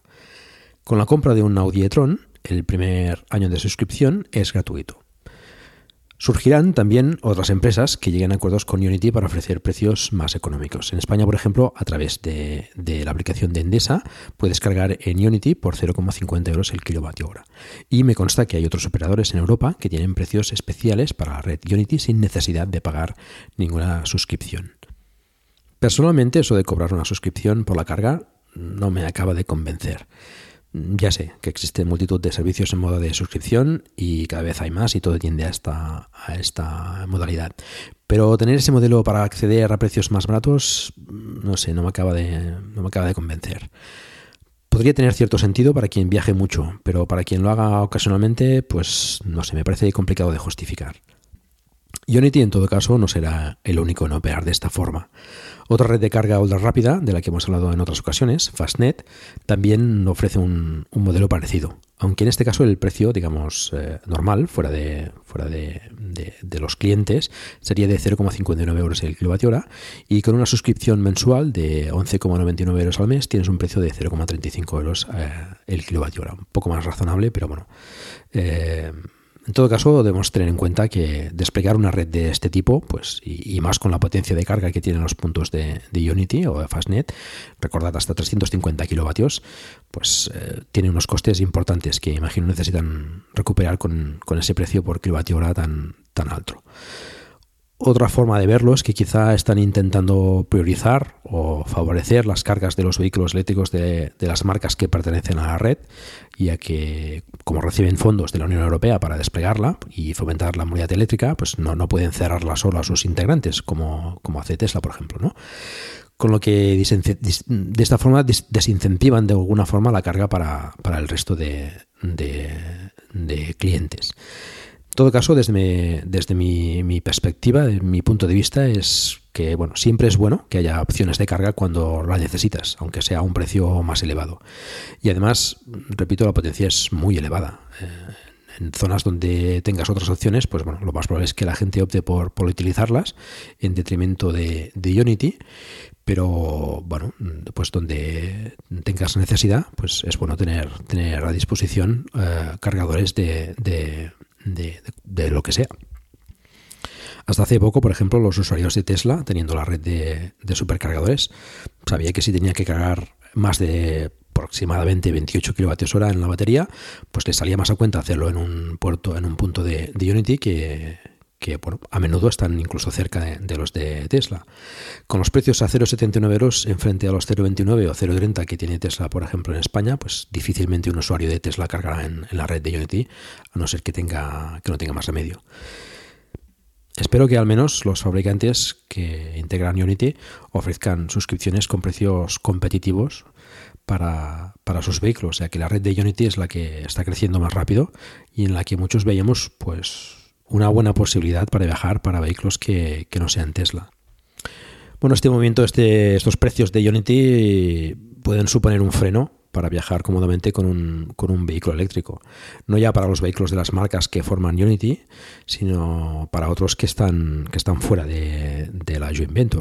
Eh, Tesla tiene su propia red de cargadores, pero marcas como Renault, eh, Jaguar, eh, Opel, Peugeot, Honda, o Volvo, que hemos contado hoy, pues eh, lo tendrán un poco más complicado. O eso, conseguir pues eh, algún tipo de, suscripción o de pago especial en, con Unity para, sus vehículos. Bueno, pues hasta aquí el capítulo de hoy. Eh, pediros disculpas de nuevo por el retraso en la publicación. Em, bueno, tener en cuenta que a partir de ahora pues iremos a, publicación mensual, espero poder cumplirla. bueno, espero que me podáis perdonar si me retraso un poco. Eh, ya os digo que me está siendo un poco más complicado grabar últimamente. Y bueno, recordaros que, tenemos eh, en todo caso el grupo de Telegram, que es bastante activo. Eh, pues la gente pregunta, se comparten experiencias, pruebas de, algunos vehículos. Hemos ya superado los 530 miembros y bueno, cada día se, se une más gente. Em, el enlace es telegram.me barra plug and drive, recordar con dos Ts, plug and drive. Y bueno, mm, sigo pidiendo los eh, audios de vuestras pruebas o vuestras experiencias con, los vehículos eléctricos que os agradecería que me enviaseis y, compartir con, con todos vosotros. Y eso es todo. Muchas gracias por el tiempo que habéis dedicado a escucharme. Os recuerdo que hagáis difusión del vehículo eléctrico en la medida de vuestras posibilidades. Por ejemplo, recomendando este podcast o haciendo una reseña en iTunes. Espero también vuestros comentarios en la página del programa en emilcar.fm barra recordar con dos Ds, donde también podréis encontrar los medios de contacto conmigo y conocer los otros podcasts de la red. Un saludo y hasta pronto.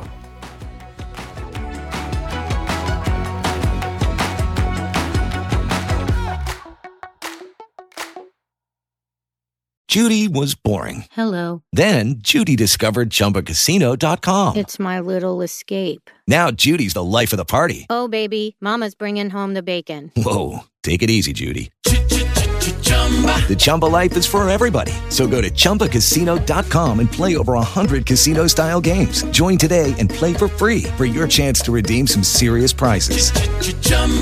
ChumbaCasino.com. No purchase necessary. Void where prohibited by law. 18 plus terms and conditions apply. See website for details.